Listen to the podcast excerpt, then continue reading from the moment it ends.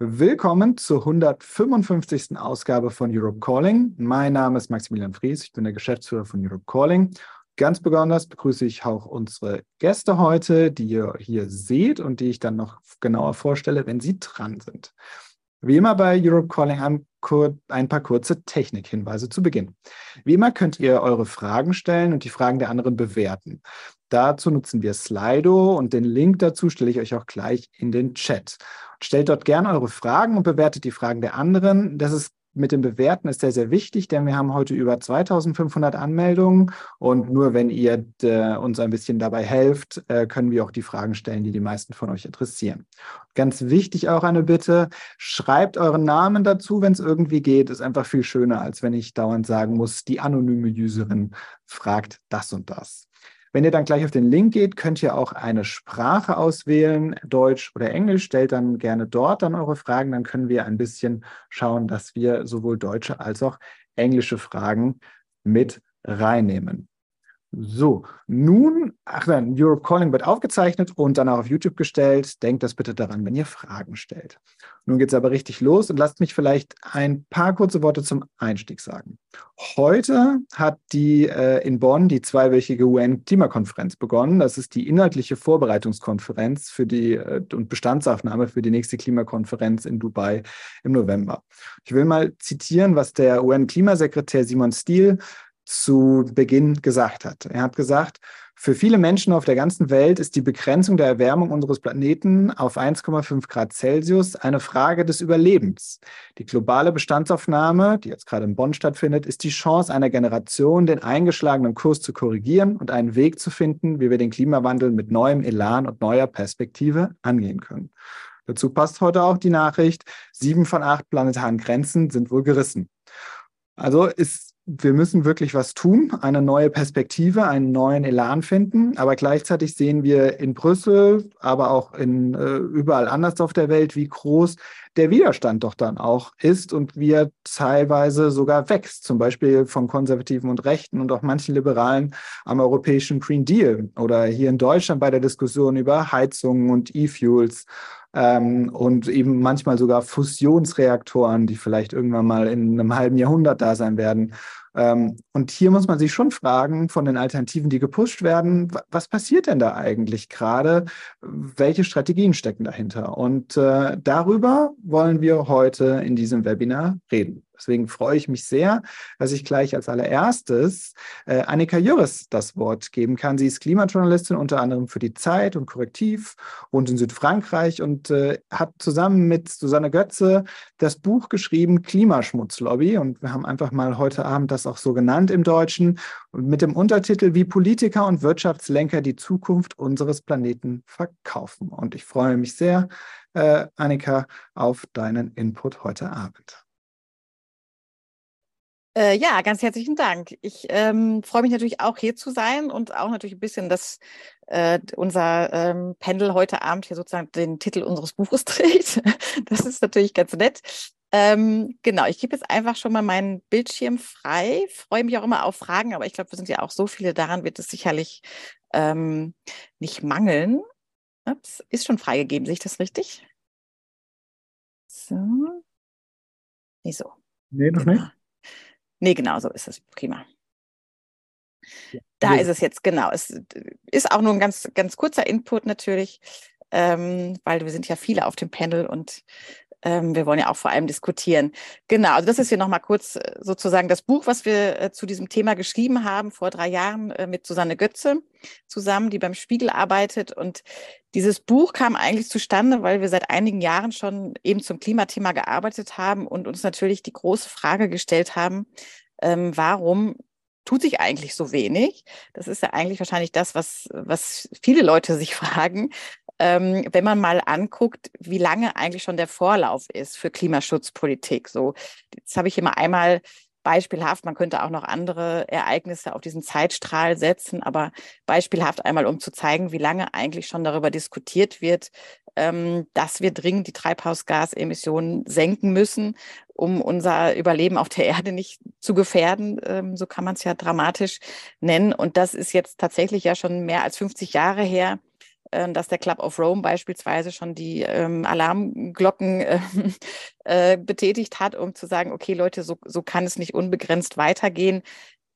Zwischen diesen ganzen Dots finden sich auch noch ähm, sehr viele ähm, Klimaschutzverhandlungen vom Weltklimarat. Ähm, es gibt auch den Weltklimavertrag von 2015, der natürlich ein, Meilenstein war eigentlich, weil sich dort alle Staaten darauf verständigt haben, dass wir ähm, die, die Erderwärmung möglichst weit unter zwei Grad halten werden. Und dennoch, das sieht man dann hier unten an dem Graphen, den muss man nicht im Einzelnen verstehen, aber jeder sieht wahrscheinlich, dass die Treibhausgasemissionen immer weiter gestiegen sind ähm, und dass wir auch heute trotz des Weltklimavertrages 2015 ähm, eigentlich kein größeres Industrieland der Erde haben, also keines der Länder, die tatsächlich maßgeblich ähm, für die Erderhitzung verantwortlich sind, die eigentlich jetzt schon ihre Politik so umgestellt haben, dass sie den Weltklimavertrag tatsächlich einhalten. So, das ist erstmal der, ähm, ja, der traurige, traurige Fakt, ähm, der uns aber eben zu diesem Buch geführt hat und zu der Recherche, ja? um zu fragen, wie kann es sein? Ja? Kannst du es noch groß machen, bitte? Ach, das ist so klein. Moment mal. Ja, ist noch klein. Tick, tick, tick. Äh, das sind jetzt noch. Mhm. Auf Windows hätte ich gesagt F5, aber. Äh, ja. äh, Mist. Ähm, naja, aber so geht's auch, oder? Ja, guck mal direkt da, du siehst unter Klimaschmutzlobby, unten oben äh, in der Leiste, da steht ein Play. Siehst du das? Kleine Folie mit einem grünen Play. Das hier? Links, nee. links, links, links, links. Ja? in der Mitte, genau in der Mitte. Unter Klimaschmutzlobby, sorry. Also ist es ein bisschen kleiner auf dem Bildschirm und dann kriege ich Ärger. Ach, okay, aber mir sieht das hier ganz hervorragend aus. Deswegen weiß ich jetzt gar nicht so genau. Ähm Schau mal, wo Klimaschmutzlobby im Titel von der Folie steht. Eben, eben, nein, im Titel von der, von, der, von der Datei steht. Siehst du das? Äh, Vortrag nee. Klimaschmutzlobby und da dann. Bei mir sind hier lauter Sachen drüber. Ach so, ja, aber jetzt bist du drunter und das linke. Der linke Button davon. Siehst du ihn? Nee. Okay, gut, mach so weiter. Sorry. Okay, das üben wir nächstes Mal nochmal bei der Vorbereitung. Genau, aber ich glaube, die, äh, genau, die Schrift ist wahrscheinlich groß genug, dass das ähm, okay ist. Genau, also das war unsere große Frage. Ähm, wie kann es eigentlich sein, dass wir sozusagen, wir haben die Klimaverträge, wir haben die weltweiten Konferenzen, ähm, wir haben die wissenschaftliche, den wissenschaftlichen Konsens dazu, die Treibhausgase senken zu müssen. Ähm, und trotzdem ist so wenig passiert. Und äh, da haben wir bei unserer Recherche eben drei größere Gruppen ausfindig gemacht, die dafür verantwortlich sind, das sind einmal die Klimaleugner oder Klimawandelskeptiker, ähm, dann rechtsextreme Gruppierungen und dann die Gruppe, die äh, Susanne und ich die Bremser genannt haben, die heute wahrscheinlich die wichtigste Gruppe ist, die in den einzelnen Parlamenten, ob es jetzt in Brüssel, Berlin, Paris oder London ist, ähm, sozusagen den, den Fortschritt verhindert. So, ähm, auf die werde ich jetzt noch mal einmal jeweils kurz eingehen. Aber wie gesagt, die Bremsergruppe ist das, um die wir uns dann vor allem kümmern werden. Ähm, genau, einmal die erste Gruppe, die ist, äh, wie gesagt, in Europa gerade nicht mehr so lautstark wie vielleicht noch oder wie vielleicht jetzt auch aktuell noch in den USA mit Donald Trump oder Bolsonaro in, in Brasilien. Die sind jetzt gerade zwar nicht mehr an der Macht, aber die haben natürlich auch ihren Schaden angerichtet und haben auch immer innerhalb der Bevölkerung jeweils noch eine große Anhängerschaft und das sind eben ähm, die Klimawandelleugner, also die Menschen, sei es jetzt Politiker oder Privatmenschen, die einfach ähm, behaupten, es gäbe keinen Klimawandel oder die sagen, es gibt einen Klimawandel, aber das ist eigentlich positiv für die gesamte Menschheit, weil ein bisschen wärmer ist ja eigentlich auch ganz nett. Ähm, oder die sagen ähm, sogar, es wird bald eine Kaltzeit geben. Also die wenden sich sozusagen komplett ab von dem, was eigentlich wissenschaftlicher Konsens ist. Und daraus folgt dann natürlich, wenn man sagt, es gibt keine Klimakrise, dann braucht man natürlich auch keinen Klimaschutz. So. Und das ist natürlich die, ähm, ja, die fatale Schädlichkeit dieser Gruppe, dass sie die gesamte Diskussion über viele Jahre, also in den 2000 bis 2010er Jahren mindestens in Deutschland, ähm, jetzt noch in vielen Teilen der Welt sozusagen die die Debatte um Klimaschutz immer komplett ausbremst oder verstört, indem sie halt behauptet, man, man braucht diese Klimapolitik gar nicht. Das ist, wir sind für unser Buch auch auf verschiedenen Konferenzen gewesen, dieser Klimawandelleugner. Jetzt beispielhaft hier nur ein Foto von deren Konferenz in Portugal. Die treffen sich auch immer mal wieder. äh, mit dem Heartland-Institut beispielsweise, das ist das, das amerikanische Institut oder EIKE, so heißt das deutsche Klimawandelleugner-Institut. Die treffen sich dann, das sieht dann, dann so aus, es ist nur so beispielhaft, ich wollte es nicht zum, zum Blame nehmen sozusagen, aber es sind halt tatsächlich ältere Männer, sag ich mal. Also wir haben kaum eine Frau gesehen. Auch hier muss man die, glaube ich, suchen. Dann findet man ein, zwei. Aber das sind so die typischen ähm, Vertreter dieser Klimawandelleugner-Szene in Europa, die, die wir da ähm, recherchieren konnten. Ähm, die zweite Gruppe, die aber häufig auch eng mit, den, mit der ersten Gruppe der Leugner zusammenhängt, das sind die Rechtsextremen und Rechtspopulisten. Ähm, das ist natürlich hier in Deutschland die, die AfD, in Frankreich der Rassemblement National, aber auch alle anderen ähm, Rechtspopulisten in Europa verfolgen da eine, eigentlich so eine sehr ähnliche Strategie, ähm, die eben auch behaupten, das wäre alles übertrieben mit der Klimakrise. Ähm, sie gehen vielleicht nicht immer so weit zu sagen, es gibt gar keine, ähm, es gibt gar keinen Klimawandel, aber in jedem Fall sagen sie, wir haben ganz andere Probleme und darum müssen wir uns nicht kümmern und deswegen braucht man auch deswegen kein, keine, ähm, keine Klimaschutzpolitik, weil das eben letztendlich nicht so relevant ist. Hier auch nur beispielhaft, was das dann sozusagen für Medien sind, die ihre Botschaften verbreiten. In Deutschland ist es zum Beispiel Kompakt oder Breitbart, die wurden ja auch bekannter in den USA, die eben immer ähm, behaupten, es ist äh, Global Warming is a hoax, also es ist alles nur, alles nur Lüge und es wäre eigentlich alles nur ausgedacht, was jetzt die Wissenschaftler über die Klimakrise sagen.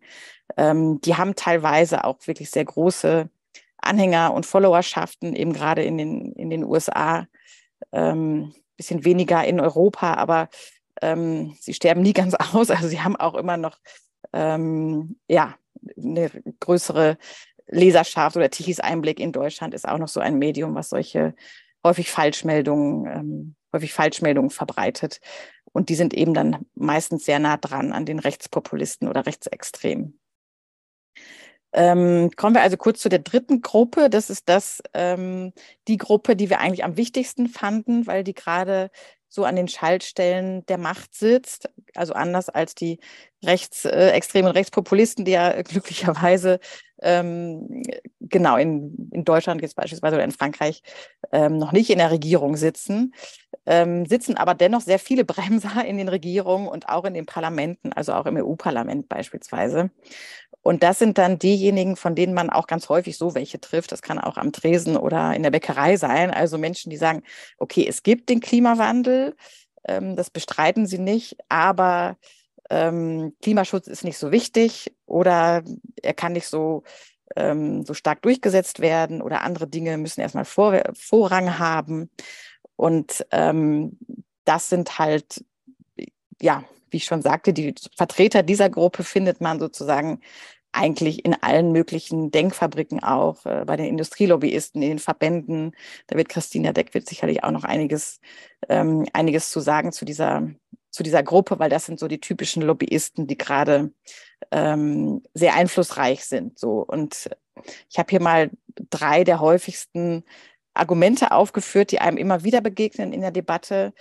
Ähm, wir haben es mal die neoliberale Eminenz genannt, weil sie stammen halt häufig sehr aus dem wirtschaftsliberalen oder manchmal auch marktradikalen ähm, Umfeld, die eben grundsätzlich auch Eingriffe in die Wirtschaft ablehnen. Und das ist natürlich ähm, sehr schwierig, wenn es um Klimaschutzpolitik geht, weil man da natürlich sehr häufig Gesetze verändern muss. Ähm, Angewohnheiten, Lebenswandel, Lebenswandel und so weiter verändern muss. Und dafür bräuchte es eben häufig neue Gesetze. Und diese Gruppierung, ja, wendet sich sehr häufig generell, also die neoliberale Eminenz, wie wir sie genannt haben, generell gegen, ähm, gegen politischen Einfluss und hat dann eben diese Argumente wie, ähm, das darf jetzt alles nicht so schnell sein, weil wir sorgen uns um die Arbeitsplätze. Oder ganz besonders wichtig, also gerade jetzt äh, in der letzten Zeit ist hier dieses Argument mit dem, äh, wir werden technische Lösungen finden. Die wird es sicherlich ja auch im Einzelfall geben. Also zuletzt wurde ja auch häufiger mal diskutiert, beispielsweise dieses Carbon Capture und Storage, also wo man das einmal ausgestoßene CO2 in irgendeiner Form wieder einfängt oder in der Erde verbuddelt oder auf jeden Fall irgendwie nachträglich nochmal loswerden kann. Ähm, ist auch eine technische Lösung, die sozusagen wahrscheinlich ein paar Prozent äh, sozusagen ähm, helfen wird, loszuwerden uns. Aber ähm, sie wird jetzt nicht die Klimakrise lösen. So. Und das ist halt immer das Problem an diesem Geoengineering oder an diesen technischen Lösungen, dass sie häufig für eine Nische ganz nett sind, aber eigentlich nicht die Lösung für uns alle bieten, wie wir sozusagen aus der Klimakrise ähm, rauskommen oder wie wir die Klimakrise abmildern können. Ähm, ja, die hier der Punkt, Punkt C ist so ein bisschen das, was ich schon am Anfang sagte. Wir wollen halt nicht, dass der Staat eingreift.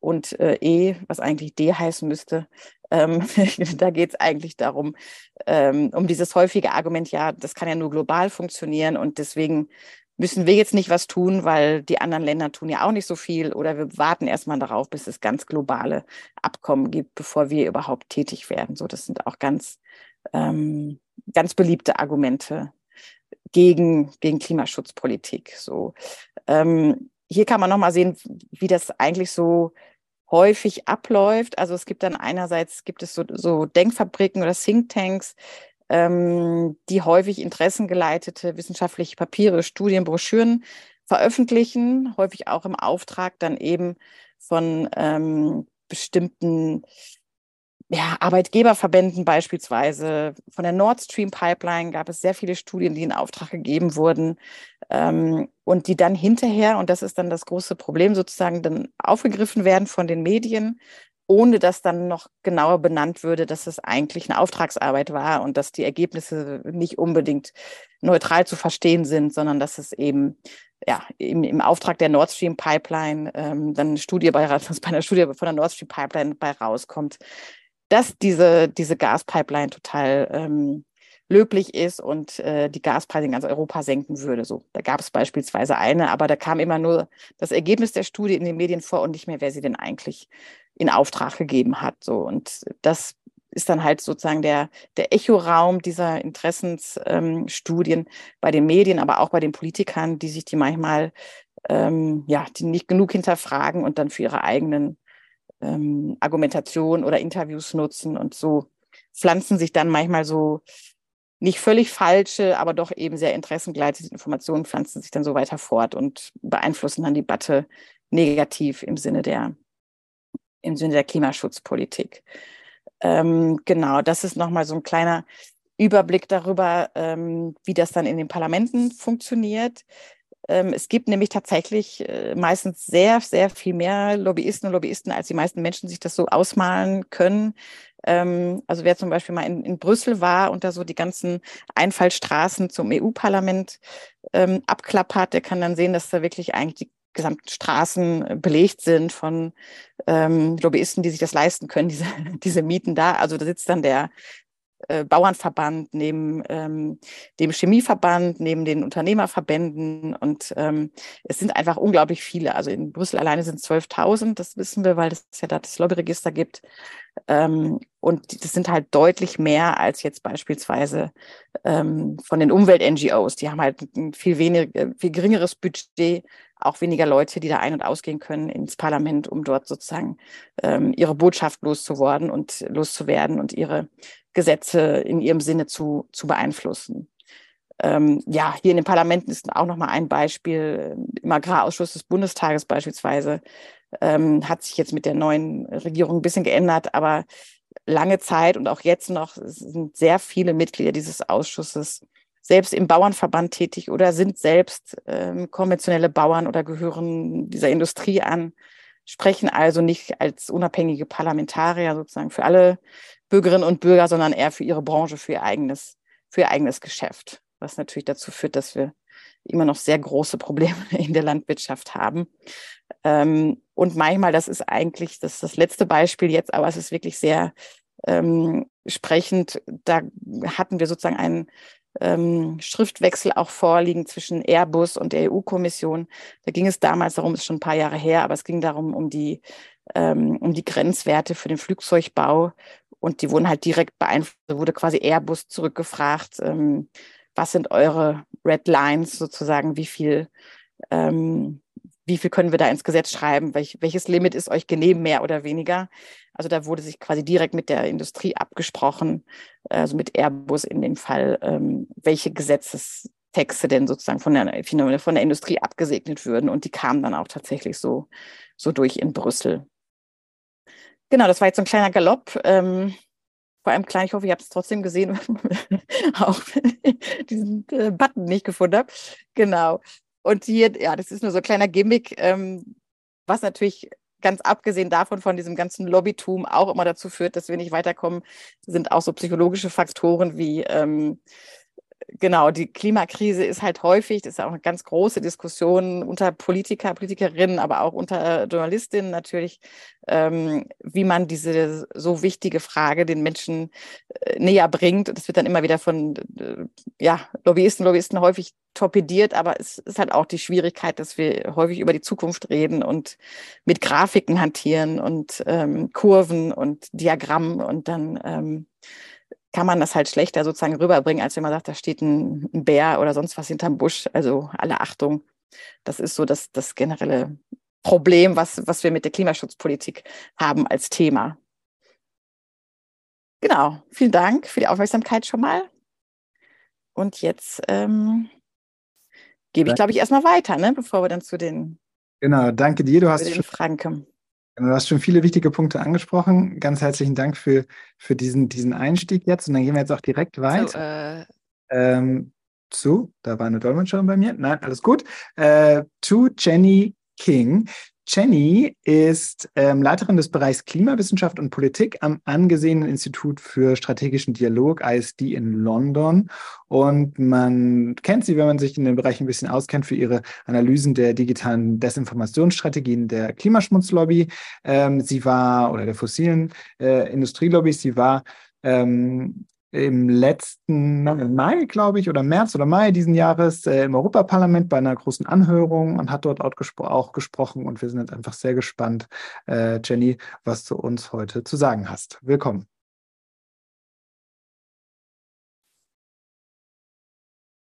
Hi everyone. Thank you so much for having me today. Can ja, danke schön. Äh, kann man jetzt meinen Bildschirm sehen? Yes, we can. Wunderbar. Ja, ich möchte über die Dynamik von Fehl- und Desinformation sprechen und warum äh, diese so eine Bedrohung für Fortschritte bei Klimamaßnahmen darstellen und auch warum äh, diese Dynamiken gerade jetzt so stark auftreten. Was also ist los in äh, der äh, Gesellschaft und äh, dem politischen Umfeld, ähm, auch äh, damit, dass wir, wie wir mit Online-Plattformen umgehen, umgehen?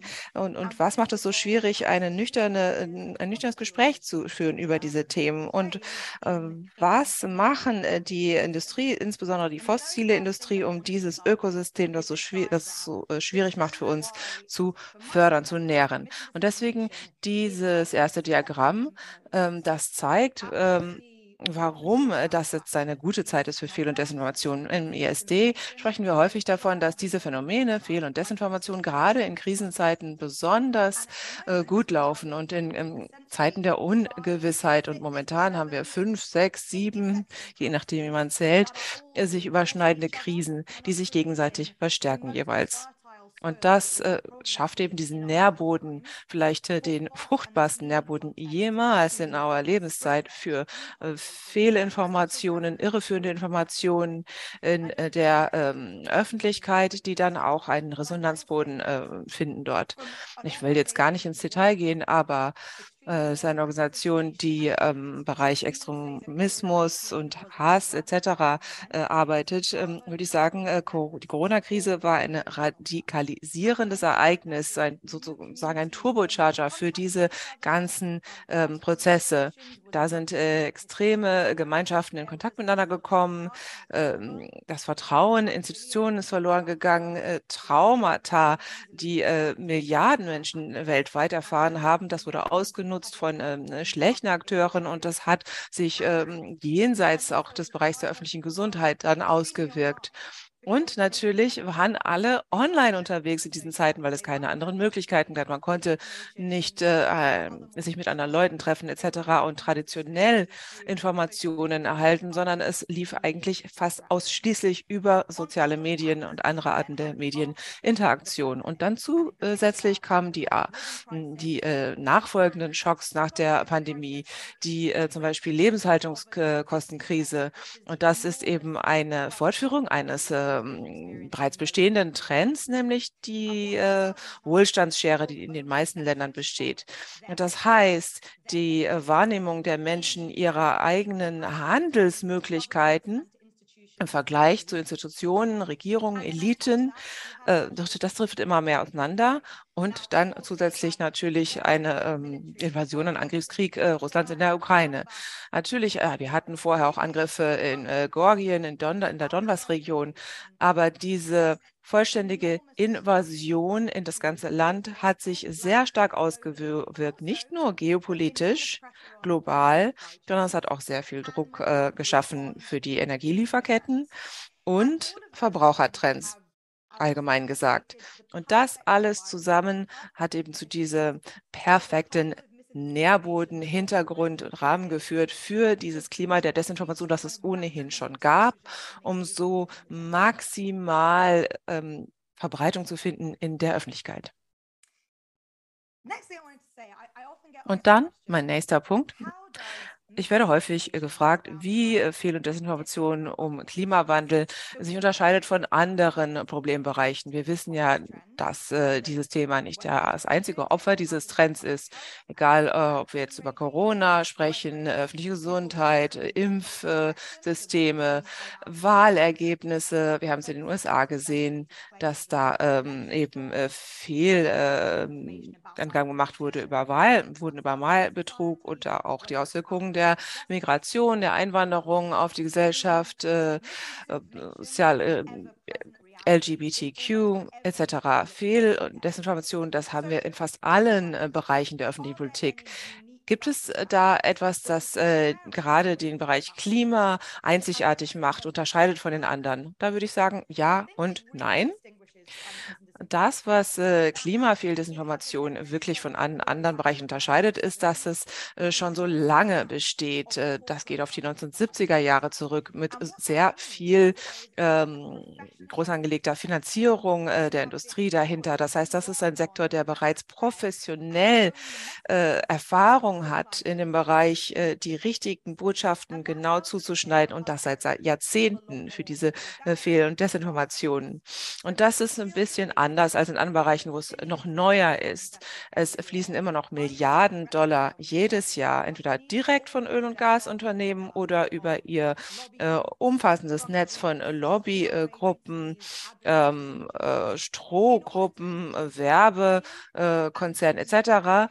in die Beeinflussung der öffentlichen Meinung um auch eine wirklich äh, klare öffentliche Agenda selbst zu steuern, wie die Gesellschaft umgehen sollte oder nicht umgehen sollte mit dem Klimawandel. Und dahinter steht ein ganz professioneller Sektor mit ähm, Thinktanks, sogenannten Akademikern, äh, Forschern, Kommentatoren, die seit Jahren eine ganz äh, bestimmte Marke schon aufgebaut haben, sodass sie eine gewisse Glaubwürdigkeit genießen in der Öffentlichkeit und auch äh, viel Zeit in, in, den Medien bekommen, äh, Sprechzeit, und dass sie, äh, die werden aber entweder direkt finanziert von der fossilen Industrie oder haben auf andere Art ähm, hier Interesse und profitieren davon, dass wir diese Industrie am Leben erhalten, die fossile. Das heißt, es gibt sehr viel äh, finanzielle äh, Interessenträger, die im Bereich Klima aktiv sind, viel mehr als in anderen Bereichen. Und es gibt diese lange Geschichte dass man geschaut hat,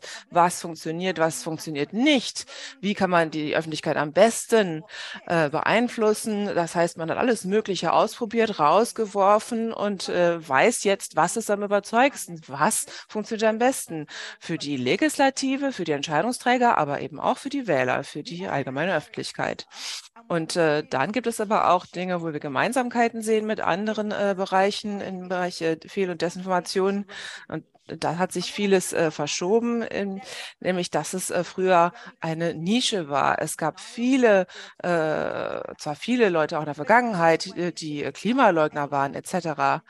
und ver versucht haben, hier Maßnahmen zu verhindern, aber es war doch irgendwie eine Insel. Das waren Spezialisten, die mit Spezialisten gesprochen haben oder die Anti-Klima-Lobby mit äh, im Gespräch mit anderen ähnlich Interessierten. Aber das war doch recht isoliert von der Öffentlichkeit, allgemein, von der allgemeinen Öffentlichkeit. Und jetzt, in den letzten fünf Jahren etwa, ist äh, das Klima eine der zentralen Säulen geworden, der sogenannten, sogenannten Kulturkrieges. Und das heißt, es geht bei der Klimapolitik nicht mehr nur ums Thema Klima, sondern damit stellt man sich sofort auf eine Seite in der Parteipolitik, in der Identität.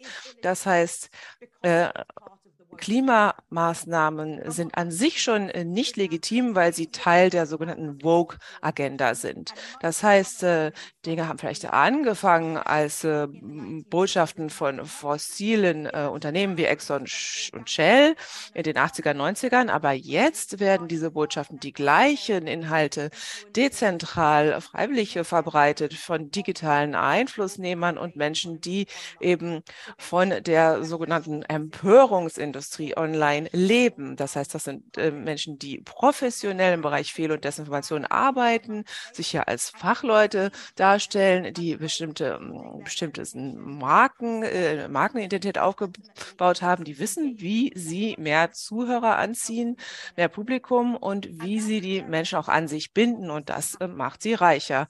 Und das wiederum haben wir mit anderen Bereichen äh, gemeinsam im Klima. Und das bedeutet, dass äh, Klima, Fehl- und Desinformation eben nicht mehr nur in einer Blase stattfindet, sondern dass es fast immer so ist, dass die Konten, die äh, Klimalügen verbreiten, äh, leugnen, äh,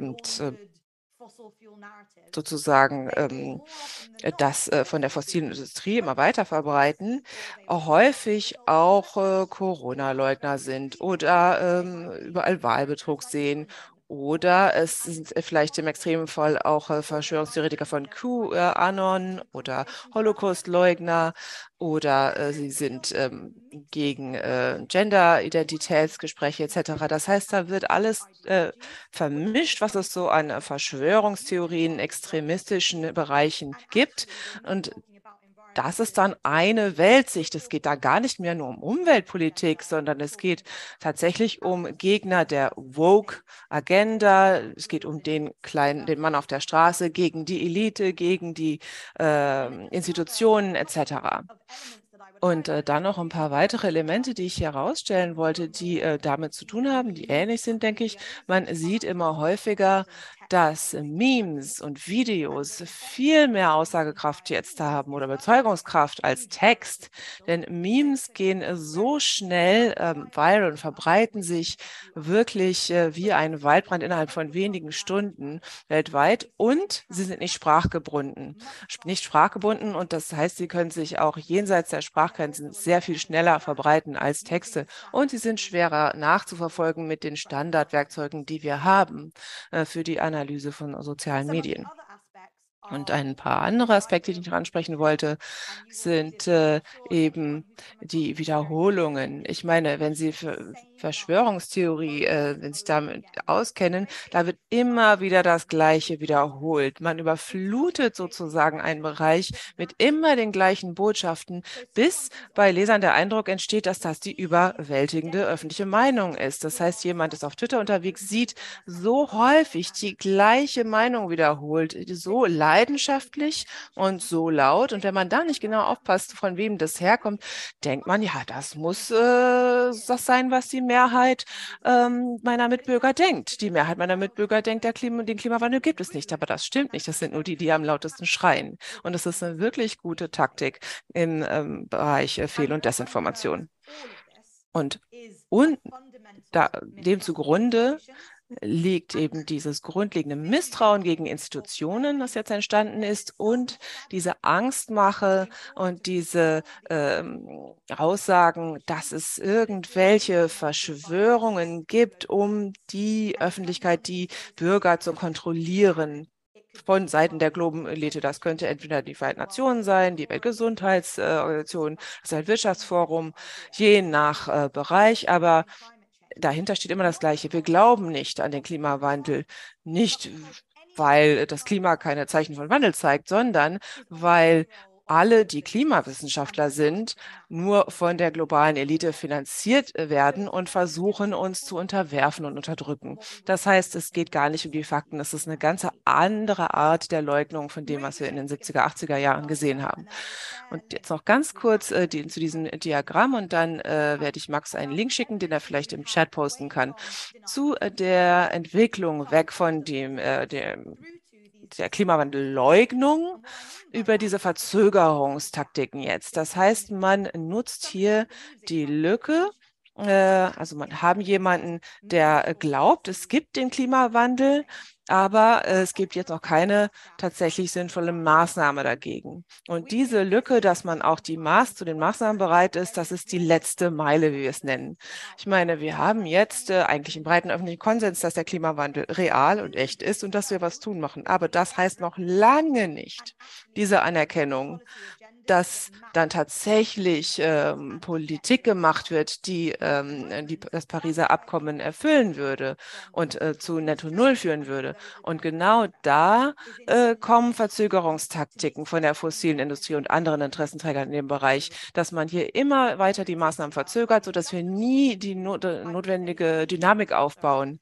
Und ähm, diese Punkte hier ganz rechts sind eigentlich die, äh, die am besten funktionieren. Äh, Aussagen, dass wir irgendeine Technologie äh, erfinden werden und die wird das, den ganzen Kohlenstoff aus der Atmosphäre ziehen. Das heißt, wir müssen nichts ändern. Wir werden das technisch lösen können. Wir können weiter fossile Brennstoffe nutzen. Wir brauchen auch unser Verbraucherverhalten nicht ändern. Wir brauchen keine andere Infrastruktur. Es wird eine technische äh, Superlösung geben und alles äh, wird gut oder ähm, eben auch die Aussage, dass wir mit Netto Null äh, kohlenstoffarmen Wirtschaften auf jeden Fall das Leben der Menschen verschlechtern und dass der Status quo besser ist. Damit werden wirklich echte Zweifel in den äh, Köpfen der Menschen geschaffen und das hindert dann den äh, echten Fortschritt. Und äh, den Link hierzu wollte ich dann eben in den Chat stellen. Das ist ein äh, Comic, ähm, eine Comic-Version dieses Diagramms von äh, Corseline Keller gemacht, äh, von Cecile Keller, Entschuldigung. Und da geht es genau darum, warum diese Aussagen so überzeugend sind und auch warum sie so irreführend sind. Also das kann ich Ihnen wirklich anempfehlen. Und dann komme ich jetzt zu meinen letzten Punkten. Das heißt, ähm, auch wenn wir jetzt äh, diese Kulturkriege erleben, wo so viel äh, Fehl- und Desinformation auch ähm, ohne finanziert freiwillig äh, verbreitet wird, handelt die fossile Industrie ja trotzdem weiter. Sie haben ja nicht einfach aufgegeben und gesagt, ja, das, äh, das trägt sich jetzt von alleine, sondern sie finanzieren weiterhin Medien, äh, die ähm, die Kulturkriege äh, weiter in, äh, zünden und äh, finanzieren entsprechende äh, Desinformationskampagnen. Und diese äh, beiden Berichte sind äh, die großen äh, Studien, die ESD und unsere Partner in den letzten Jahren ähm, gemacht haben. Und da wird wirklich ähm, die Landschaft der sozialen Medien dargestellt in diesen beiden Veröffentlichungen. Also das ist ja nur der, die Spitze des Eisbergs hier, was an Investitionen von äh, der Industrie da kommt. Äh, 21 hatten wir eine Studie, man hat sich nur, die, nur 16 der großen äh, Kohlenstoffindustrien, also Öl, Gas, äh, Fossile angeschaut, die für ungefähr 80 Prozent aller äh, historischen Kohlenstoffemissionen veröffentlicht sind. Das heißt, das sind die Haupttäter im Klimawandel.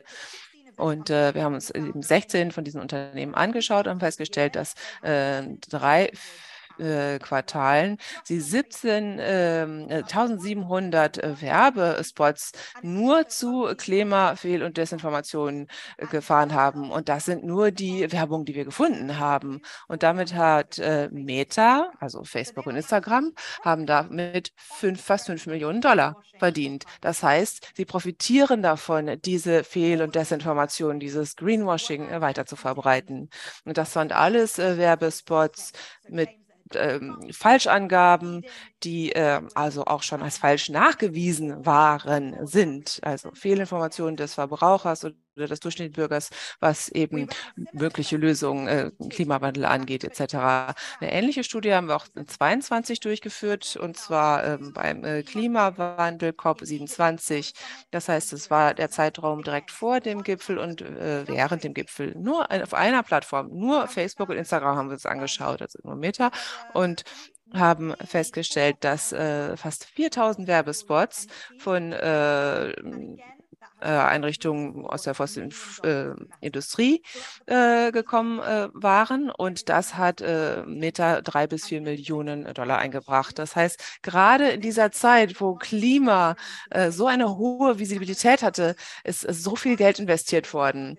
Der Klimasektor, diejenigen, die versuchen, den Klimawandel zu mildern, zu bekämpfen, haben äh, nicht annähernd so viel Geld. Das ist eine ganz andere Größenordnung, was eben die Finanzkraft, die dahinter steht, angeht. Und das sind nur hier ein paar Werbe, Werbungen äh, herausgegriffen. Da wird zum Beispiel gesagt, äh, dass ein Unternehmen ein Klima-Champion ist oder dass äh, sowas wie äh, fossiles Gas zum Beispiel eine saubere Energielösung, grüne Lösung ist oder Petrochemiestaaten äh, wie Saudi-Arabien, die ihre Saudi-Arabien, die ihre grünen Initiativen anpreisen oder eben Kohlenstoffabscheidung, Speicherung und andere noch nicht so erhärtete Techniken, die hier angepriesen werden. Und einen interessanten Fakt wollte ich noch herausstellen. Die ähm, die die äh, meisten Werbungen in sozialen Medien einbringen, sind jetzt äh, nicht die Unternehmen selbst, sondern Proxy-Unternehmen. Das ist deswegen problematisch, weil es dann für die Öffentlichkeit noch viel schwieriger wird, den Nutzer der Plattformen sofort zu verstehen, wo die, äh, wo das herkommt wer dafür zahlt. Das amerikanische äh, Petroleuminstitut zum Beispiel, da ist wenigstens Petroleum im Titel, aber die finanzieren eine Gruppe äh, mit dem Titel Energiebürger. Das klingt nach einer äh, Basisorganisation, die vielleicht äh, mein Nachbar gegründet hat. Das ist aber nicht so, sondern das hat die, haben die großen Öl- und Gaskonzerne in den USA ge, äh, eingerichtet. Und hier sehen Sie die äh, Top 10 nach Häufigkeit und Ausgaben.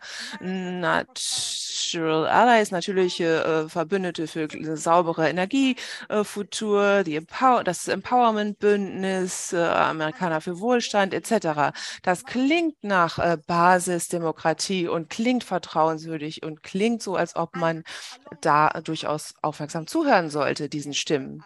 Und äh, dann auch diese faszinierenden Anpassungen, die wir hier sehen, dass eben mehr und mehr digitale Influencer, Einflussnehmer genutzt werden. Vor ein paar Jahren gab es äh, diese Nachricht, die gezeigt hat, dass Unternehmen Instagram Einflussnehmer bezahlt haben, damit sie gerade vor äh, Tankstellen ähm, sich dann haben filmen lassen.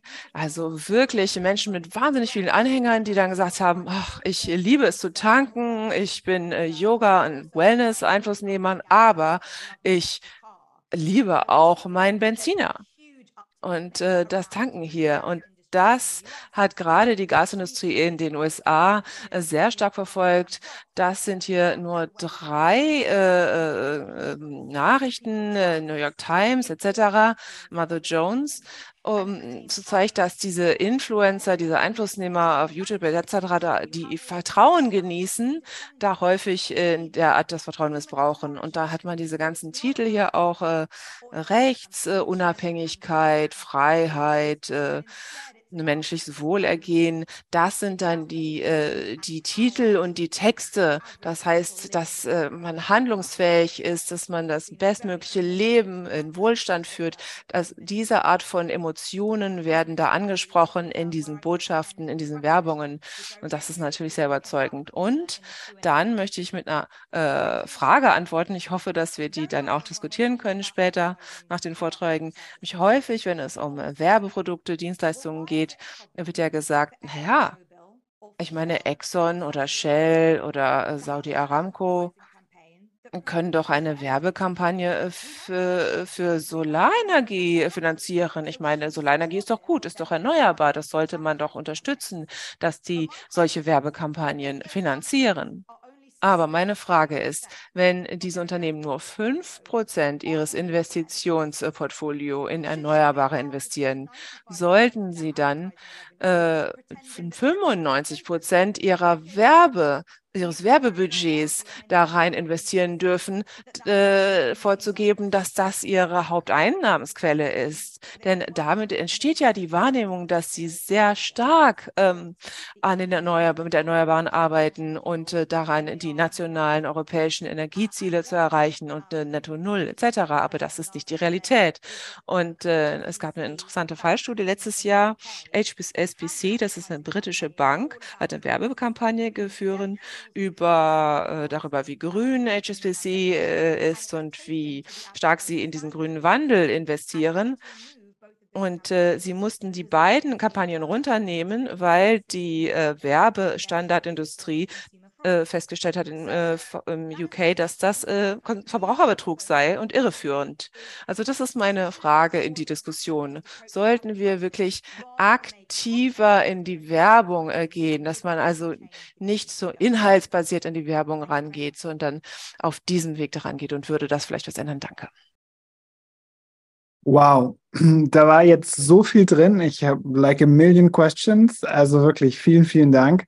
Ähm, bin sehr gespannt jetzt auf die Diskussion und mache jetzt aber erstmal weiter mit, mit Alberto Alemano, über den ich mich auch äh, sehr freue, hier in der Runde begrüßen zu dürfen. Äh, Alberto ist Jean Monnet-Professor für das Recht der Europäischen Union in, in Paris und einer der führenden Stimmen für weitere Demokratisierung der Union. Wer ihm auf Twitter folgt, der, der sieht das immer, äh, was, was er da, was er da vorschlägt, was er da diskutiert.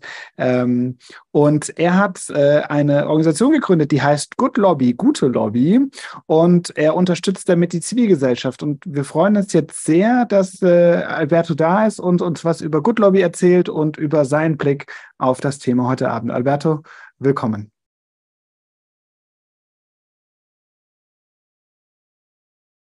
Thank you. Thank you, Maximilian. Hello, everyone. Um, Vielen Dank, Maximilian. Und ähm, ich freue mich wirklich sehr, hier zu sein und äh, ich freue mich vor allem auch, mich auszutauschen mit Ihnen allen über die Geschäftstüchtigkeit äh, und die äh, versteckte Agenda, die letztlich gewisse Kräfte auch verfolgen. Und ich will mal versuchen, das auch so ein bisschen provokativ darzustellen. Denn es ist ja tatsächlich auch meines Erachtens möglich, äh, Lobbyarbeit zu nutzen für positive äh, Ergebnisse und wir müssen äh, entmystifizieren und offenlegen, was man tatsächlich äh, durch die Lobbyarbeit äh, erreichen will, beziehungsweise sollte man andersrum äh, dafür kämpfen, dass alle den gleichen Zugang zu den PolitikerInnen erhalten, damit man dann auch gegen so eine Praxis vorgehen kann. Lobby äh, hat so einen negativen Beigeschmack. Wahrscheinlich deshalb, weil einige Akteure das ganz für sich beschlagnahmt haben, die ihre Partikularinteressen verfolgen, die wir eigentlich alle gar nicht mehr mittragen wollen. Und Lobbyarbeit ist da wirklich am effektivsten, um tatsächlich Veränderungen zu vollziehen. Und äh, deswegen hm, gibt es jetzt aber auch äh, große Klimabewegungen, die sich einsetzen für den grünen Wandel und sie verändern letztlich die Spielregeln und versuchen damit auch äh, den grünen Übergang zu beschleunigen, der ansonsten nicht so zustande kommen würde. Und sowas hat es in der Geschichte der Menschheit bisher noch gar nicht gegeben. Deswegen müssen wir auch ein bisschen Geduld mitbringen.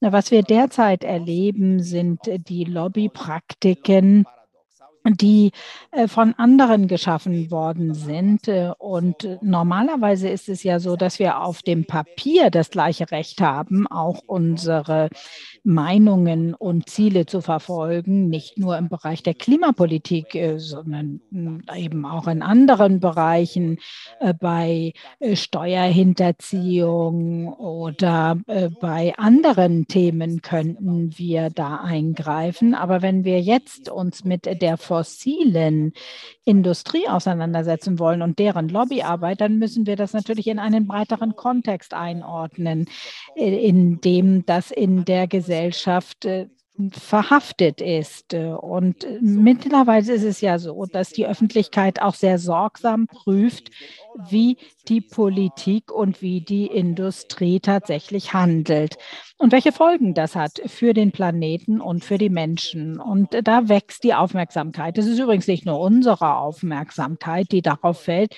auf, äh, von unserer Seite, die wir sehr aufmerksam sowas verfolgen, sondern es sind zum Beispiel auch äh, Vermögensmanager, die sich das sehr viel genauer anschauen, wie tatsächlich Unternehmen handeln und wie damit unsere Lebensaussichten beeinträchtigt werden und die unserer Kinder. Aber es gibt auch die Arbeitnehmerinnen, die sehr viel aufmerksamer verfolgen, was ihre Unternehmen eigentlich tun, was sie behaupten, wie sie uns behandeln. Und wir als Verbraucherinnen sind auch sehr viel kritischer geworden äh, bei der Auswahl unserer Produkte und wir erkennen ganz deutlich auch eine Verantwortung an in der eigenen Kaufentscheidung und der Wahl für das eine oder ein anderes Produkt. Das heißt, es gibt so ein bisschen diese Aha-Momente und äh, auf einmal ist äh, der soziale Kontext der Wirtschaft doch von großer Bewandtnis. Und jetzt ist es wirklich so, erstmals in der Geschichte der Menschheit, dass die CEOs tatsächlich uns ähm, Rechenschaft schuldig sind. Und, und äh, es hat äh, seit Jahren auch äh, schon äh, diese Tendenz gegeben. Aber seit den 60er Jahren ging es eigentlich immer nur darum, Gewinne zu maximieren, ohne irgendeine Rücksicht zu nehmen auf die Befindlichkeit der Erde. Und sämtliche Produkte, die heute angeboten werden, reflektieren bis heute nicht den realen Preis den sie kosten. Denn vieles, was durch die Verarbeitung eigentlich an Kosten anfällt, wurde einfach nicht mit einkalkuliert in die Preisgestaltung, sondern das wurde der Erde, dem Planeten zugeschrieben, überlassen diese Kosten zu tragen. Aber hier äh, hat jetzt die Wachsamkeit und die Kontrolle zugenommen. Und immer mehr Unternehmen fühlen sich auch äh, verantwortlich dafür, was äh, für eine Auswirkung sie auf die Umwelt haben könnten, beziehungsweise auch auf die Gesellschaft. Und wir hören immer häufiger, dass sie versuchen, auch ähm, sich selber darzustellen, als wären sie ein Teil der Lösung und nicht ein Teil des Problems. Aber jetzt äh, geht es zum Beispiel um ein Bemühen, den Kohlenstofffußabdruck äh, auch äh, zu internalisieren. Die Emissionskosten zum Beispiel, äh, die Energiekosten, hm, die für die Produktion anfallen, die für verschiedene Produktionswege, aber auch für die äh, Lieferkette anfallen, die werden alle mittlerweile berücksichtigt und äh, identifiziert, äh, kalkuliert.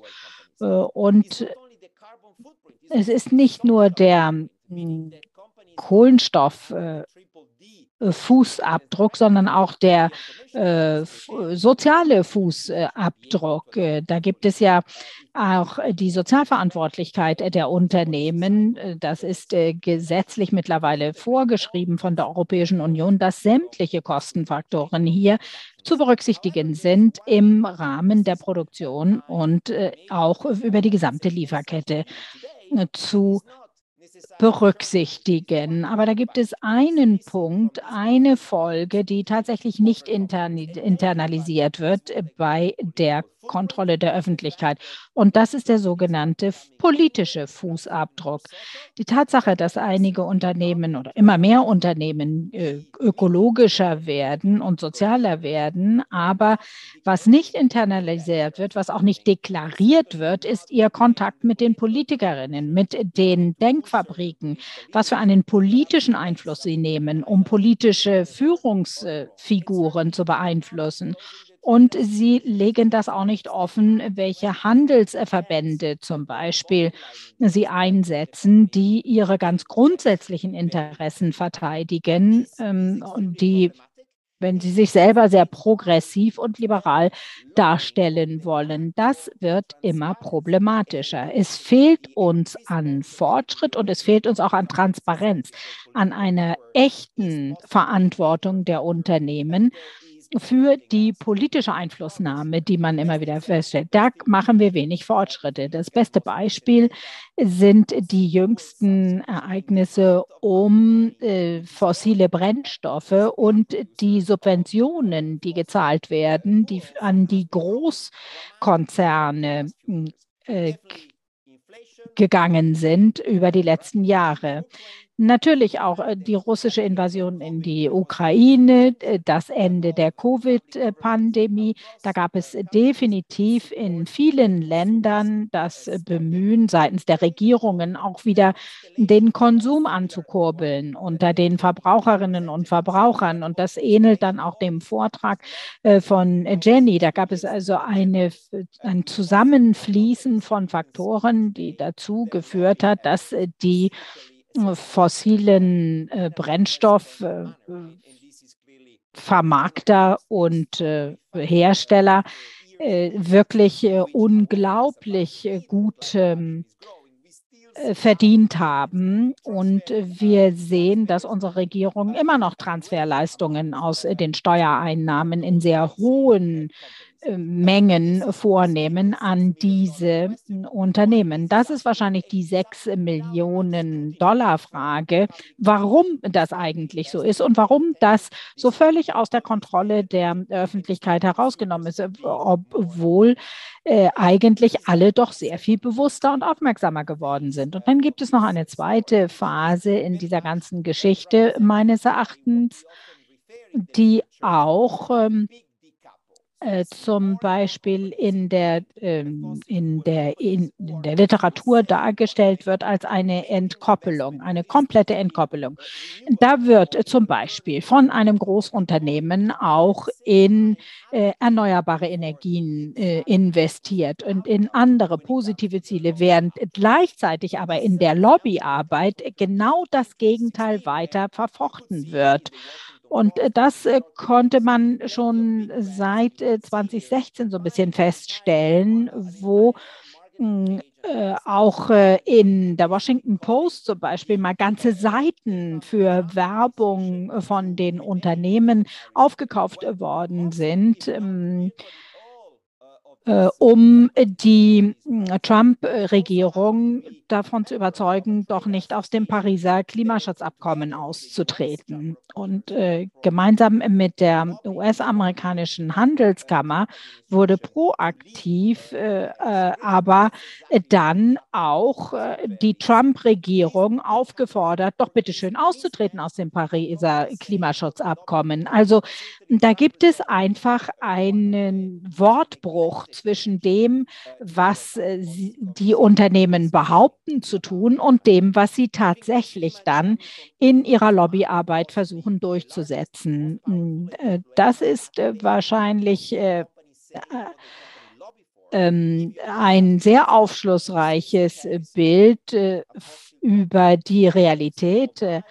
ExxonMobil, ein fossiles Brennstoffunternehmen hat wirklich einen ziemlich grünen Vorschlag äh, für amerikanische Verhältnisse gemacht und äh, eine Million Dollar da rein investiert, hat aber hundertmal mehr investiert, um tatsächlich entsprechende Verordnungen durchzusetzen, die die alten fossilen Brennstoffindustrien wieder absichern. Also da wird das eine gesagt, das andere getan. Also man, es ist genau das, was Jenny gesagt hat. Da wird so ein Stück weit der Öffentlichkeit vorgegaukelt, dass man etwas Gutes tut für die Umwelt und wird dann gesagt, wir stehen auf der guten Seite, wir sind die Guten. Mm, und äh, auf der anderen Seite wird massiv investiert in Lobbytätigkeiten, die ganz genau gegen äh, dieses äh, öffentlich propagierte Ziel wieder vorgehen. Viele wissen so etwas natürlich überhaupt nicht. Wir versuchen eigentlich in unseren progressiven und eher linken Kreisen natürlich diejenigen zu begünstigen, die Unternehmen auch zu loben, die grüner werden und sozialer werden. Aber wir machen uns manchmal gar nicht so richtig klar, dass deren politisches Verhalten womöglich sehr viel wichtiger ist und entscheidender ist als das, was sie tatsächlich nach äh, außen erkennen lassen, äh, wo sie dann gar nicht mehr so konsequent das verfolgen, was sie öffentlich äh, von sich geben. Und einer der wirklich besorgniserregendsten Aspekte heutzutage ist es eigentlich, dass der Staat gar nicht mehr gut genug platziert ist, um diese Realität der Lobbybemühungen zu erfassen. Die Staaten der Welt wissen eigentlich nur sehr wenig darüber, wie die fossilen äh, Industrieunternehmen tatsächlich ihre Lobbybemühungen einsetzen, obwohl man natürlich eine Offenlegung angestrebt hat.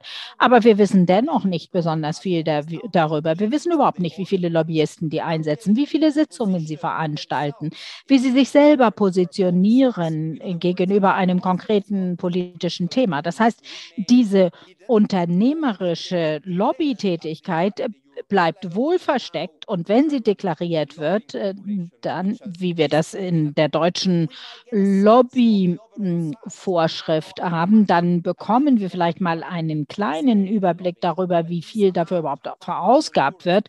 Aber dieser Betrag, 5 Millionen Euro pro Jahr, das sagt uns ja an sich nicht viel Konkretes aus. Äh, das ist überhaupt nicht detailliert genug, um äh, zu beurteilen, wohin diese Gelder eigentlich gingen, ob eine, äh, eine Fake-Aktivistengruppe äh, gegründet wurde, äh, wie viel äh, da ein Anteil dann hat an diesen äh, Leugnergeschichten, von denen Annika auch gesprochen hat. All das ist überhaupt nicht äh, aufgeschlüsselt und erkennbar.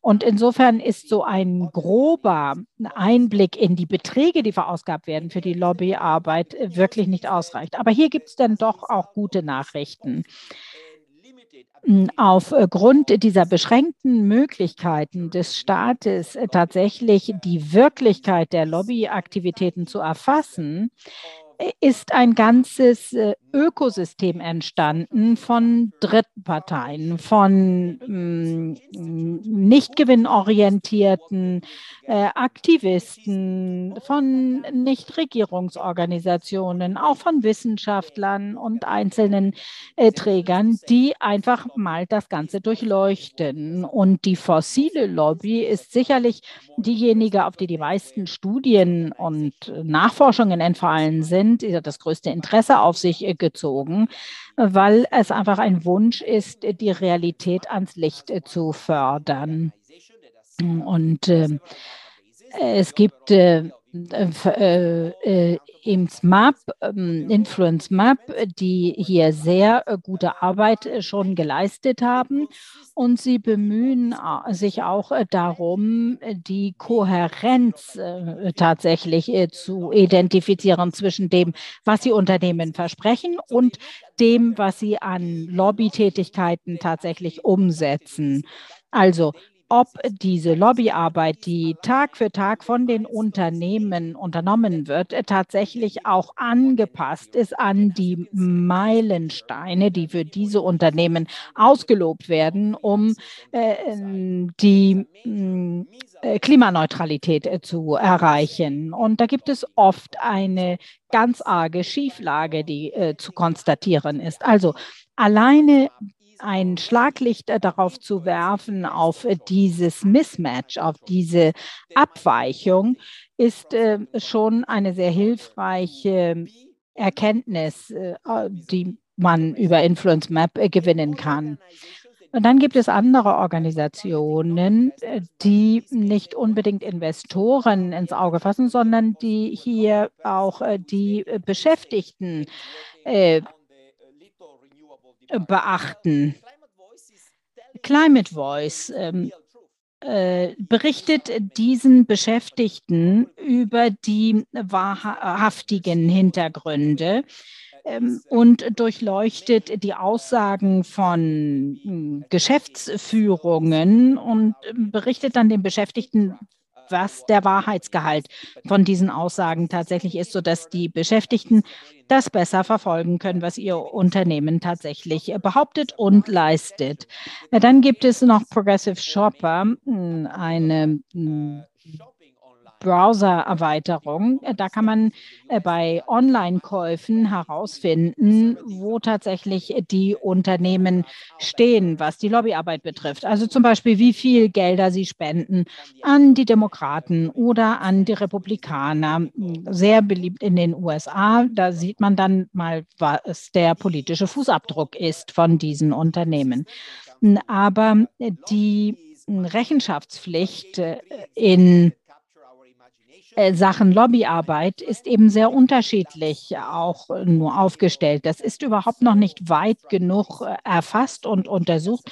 Die strukturellen Probleme können damit derzeit noch nicht gelöst werden, aber wir können auf jeden Fall schon erkennen, in welche Richtung es jetzt weitergeht. Und hier gibt es ein paar weitere Initiativen, die gut etabliert sind, die so ein bisschen marktorientierter sind äh, die auch tatsächlich eine Orientierung geben für äh, viele Unternehmen, die versuchen, äh, in politisch verantwortungsvoller Weise zu handeln, aber auch ihre eigene Transparenz und Rechenschaftspflicht ernst nehmen wenn es um politische Lobbyarbeit geht. Da gibt es also ganz unterschiedliche hm, Bereiche, die, die OECD, dann das ähm, Unternehmensoffenlegungsprojekt und die globale Rechenschaftsinitiative. Das sind alles äh, Leitlinien oder Leitsätze, an denen man sich orientieren kann, um zu berichten über die politische Tätigkeit von Unternehmen. Und äh, dann äh, gibt es ESG Data, hm, das sind dritte Parteien, die auch ein Rating vornehmen. Und die sammeln ganz einfach Informationen darüber, wie ein Unternehmen äh, handelt und sich verhält, auch politisch gesehen.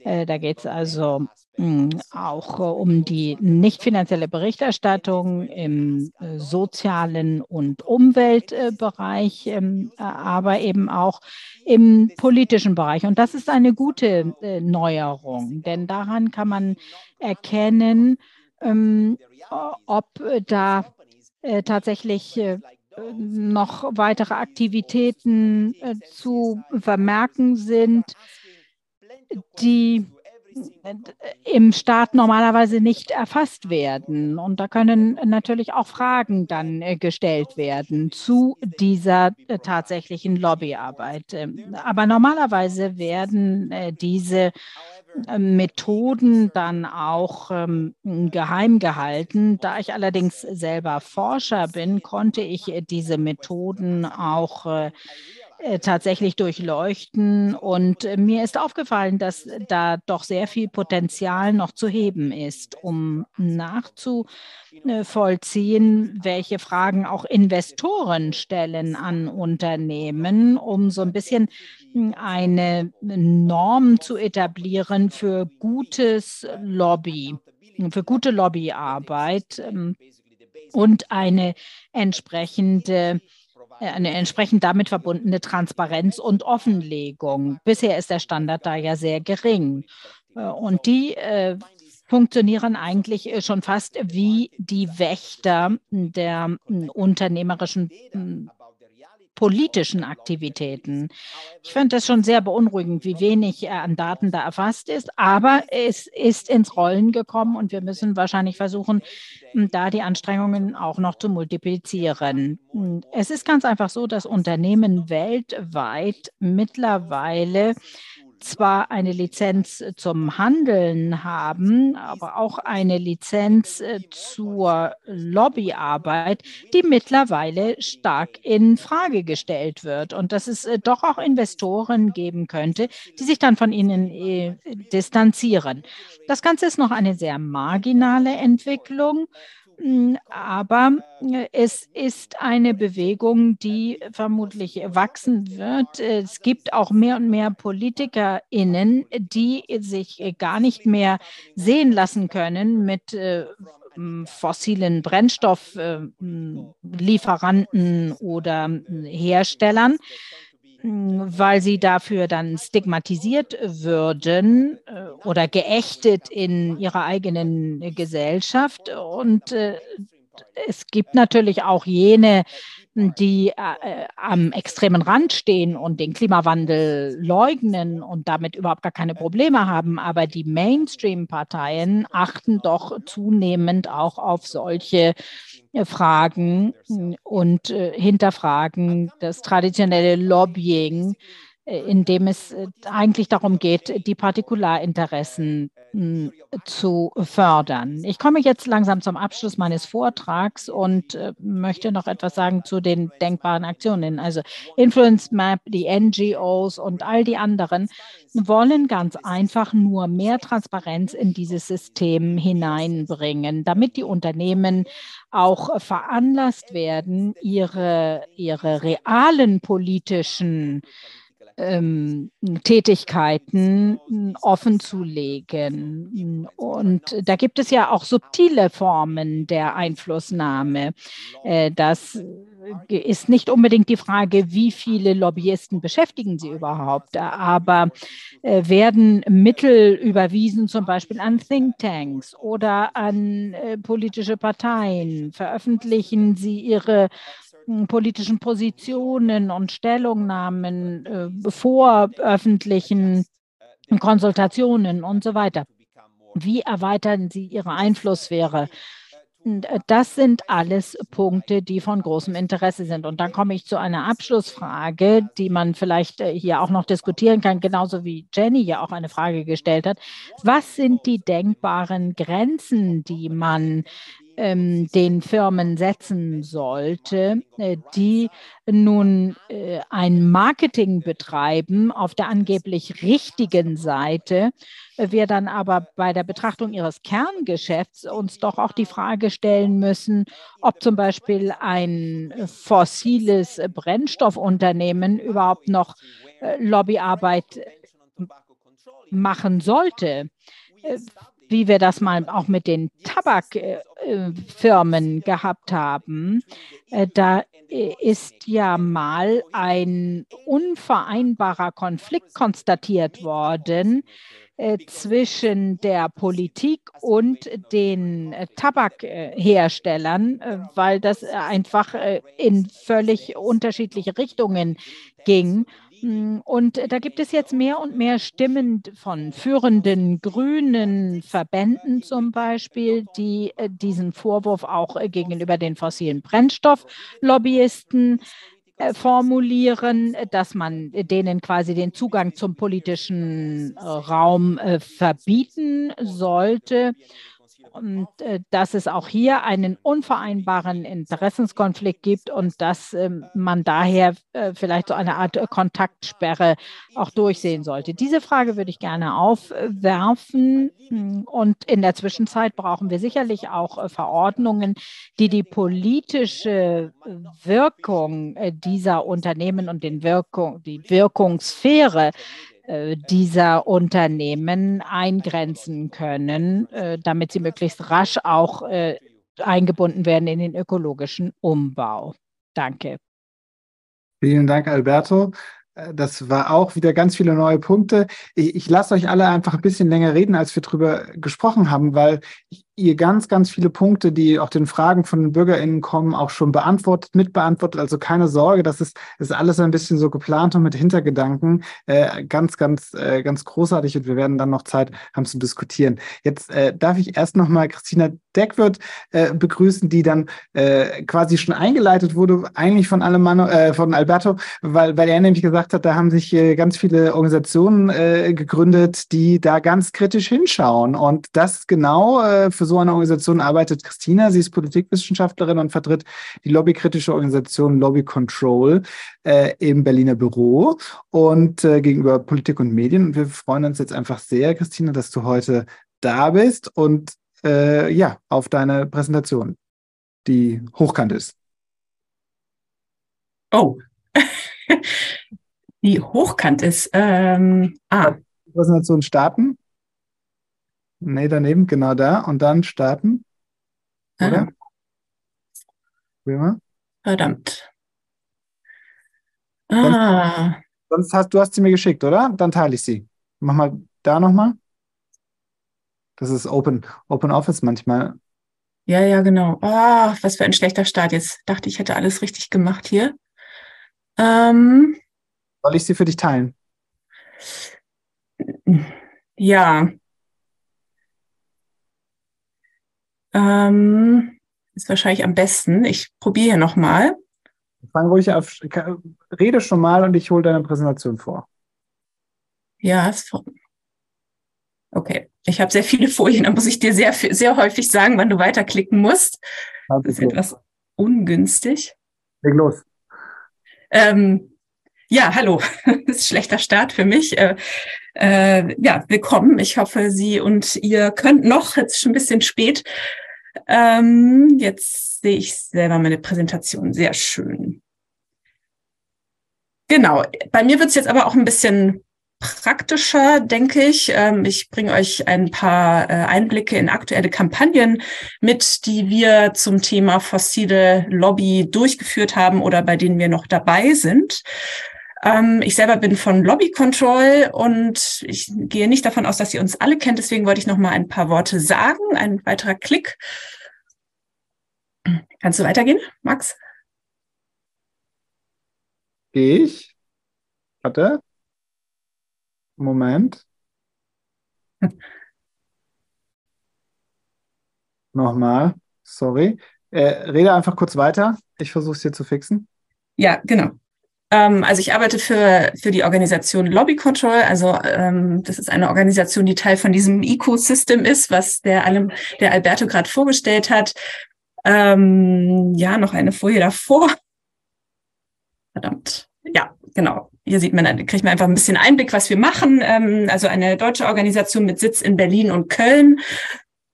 Wir äh, beschäftigen uns auch durchaus viel mit Lobbyismus auf EU-Ebene. Unser Schwerpunkt im Bereich Klima ist aber tatsächlich auf der Berliner äh, Politik.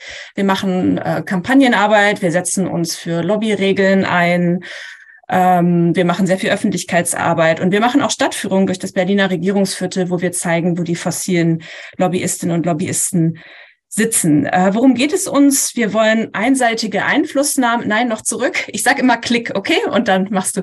Äh, wir wollen einseitige Einflussnahme ähm, zurückdrängen. Wir setzen uns für ausgewogene und breite Beteiligung verschiedener äh, gesellschaftlicher Gruppen ein. Und unser Fokus ist vor allem auf äh, den einflussreichen Lobbyakteuren, Konzernen, Verbänden, Thinktanks. Die verschiedenen Akteure wurden hier schon genannt, Lobbyagenturen und ein Fokus bei meiner Arbeit ist eben speziell auf den fossilen Interessen. Das heißt, mit meiner Arbeit will ich diese mächtigen Klimabremse-Allianzen sichtbar machen und äh, zurückdrängen.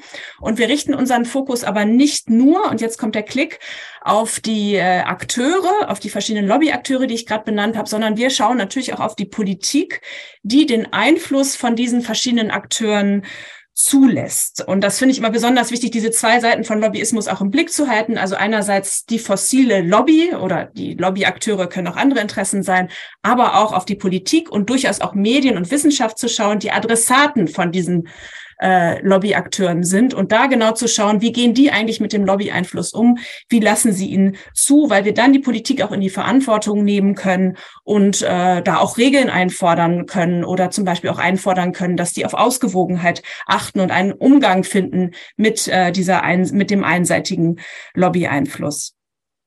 Ja, was wollen wir verändern? Da kommt die nächste Folie. Wir setzen uns ein für Regeln. Also wir haben uns lange für das Lobbyregister in Deutschland eingesetzt, was es jetzt endlich gibt seit dem letzten Jahr, was Einflussnahme so ein bisschen sichtbarer macht. Aber das reicht noch nicht aus. Das hatte der Alberto auch schon genannt. Wir fordern zum Beispiel auch eine Lobbyfußspur, durch die nicht nur sichtbar wird, wer Einfluss nimmt, sondern auch wie Einfluss genommen wird. Also wo zum Beispiel sichtbar werden sollte, welche Kontakte es gibt zwischen äh, Lobbyistinnen und Lobbyisten und Politik oder wie auch in Ministerien konkret durch Stellungnahmen zum Beispiel Einfluss genommen wird. Hier ist eine ähm, Aktion vor dem Reichstag, wo wir uns in den Koalitionsverhandlungen letztes Jahr für diese Lobbyfußspur eingesetzt haben. Ja, mein Schwerpunkt, jetzt nächste Folie, ist äh, das Thema Klima.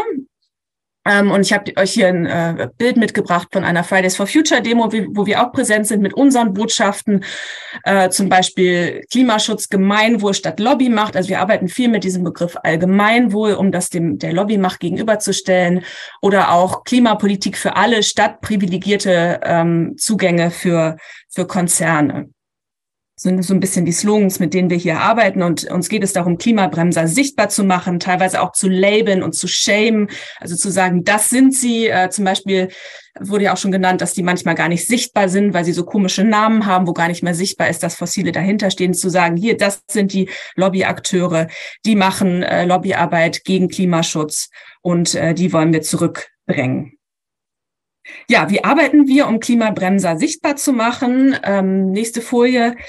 Ähm, wir werten jetzt das Lobbyregister aus. Das machen wir auf EU-Ebene schon lange. Da gibt es, äh, gibt es ja schon eine Weile. In Deutschland ist das jetzt ganz neu. Und hier sieht man, ähm, bei den zehn größten Konzernen sind sehr viele fossile Akteure dabei, wie Autokonzerne in Deutschland natürlich sehr groß, aber auch BASF als ein sehr energieintensiver Konzern, der sehr viel Lobbyarbeit zum Thema Gas zum Beispiel macht oder auch Uniper als großer Gaskonzern. Also wir schauen uns an, wie viel geben die aus für Lobbyarbeit. Das können wir aus dem Lobbyregister jetzt endlich sehen. Wir schauen uns aber auch, nächste Folie, an, ähm, wie auf die Parteien ähm, Einfluss genommen wird, unter anderem durch Sponsoring. Das ist jetzt CDU-Parteitag. Da gibt es immer so Sponsorentafel, wie man sie sonst von der Champions League, von Fußballereignissen kennt. Sowas gibt es auf Parteitagen auch. Und hier sind so eingekreist, wie viele fossile Akteure ähm, da zum Beispiel auch als Sponsoren dabei sind. Und ähm, Nächste Folie. Ähm, wir schauen uns auch an, was es für Kontakte gibt zwischen Politik und äh, fossilen Akteuren. Das hier ist von unserem früheren Verkehrsminister Andreas Scheuer. Von unserem jetzigen Verkehrsminister haben wir die Daten noch nicht. Das kommt nicht aus dem Lobbyregister, sondern das muss durch parlamentarische Anfragen unter anderem immer wieder mühselig äh, hervorgeholt werden. Aber hier sieht man, wie unausgewogen sich äh, unser Verkehrsminister ähm, mit verschiedenen Akteuren getroffen hat. 80 Mal mit der Autoindustrie während seiner Legislaturperiode und nur einmal mit mehreren Umweltverbänden. Ja, und in unserer Lobbypedia, das zeigt die nächste Folie, da richten wir auch ganz stark den Blick auf verschiedene Thinktanks. Da ist das Thema Klimaleugner zum Beispiel auch sehr präsent. Das ist unser Online-Lexikon, ähm, genau, was eher so über Hintergründe und Netzwerke auch informiert. Ja, und jetzt möchte ich beispielhaft äh, drei von unseren aktuellen Kampagnen vorstellen. Als erstes unsere Kampagne zum Thema Autogipfel.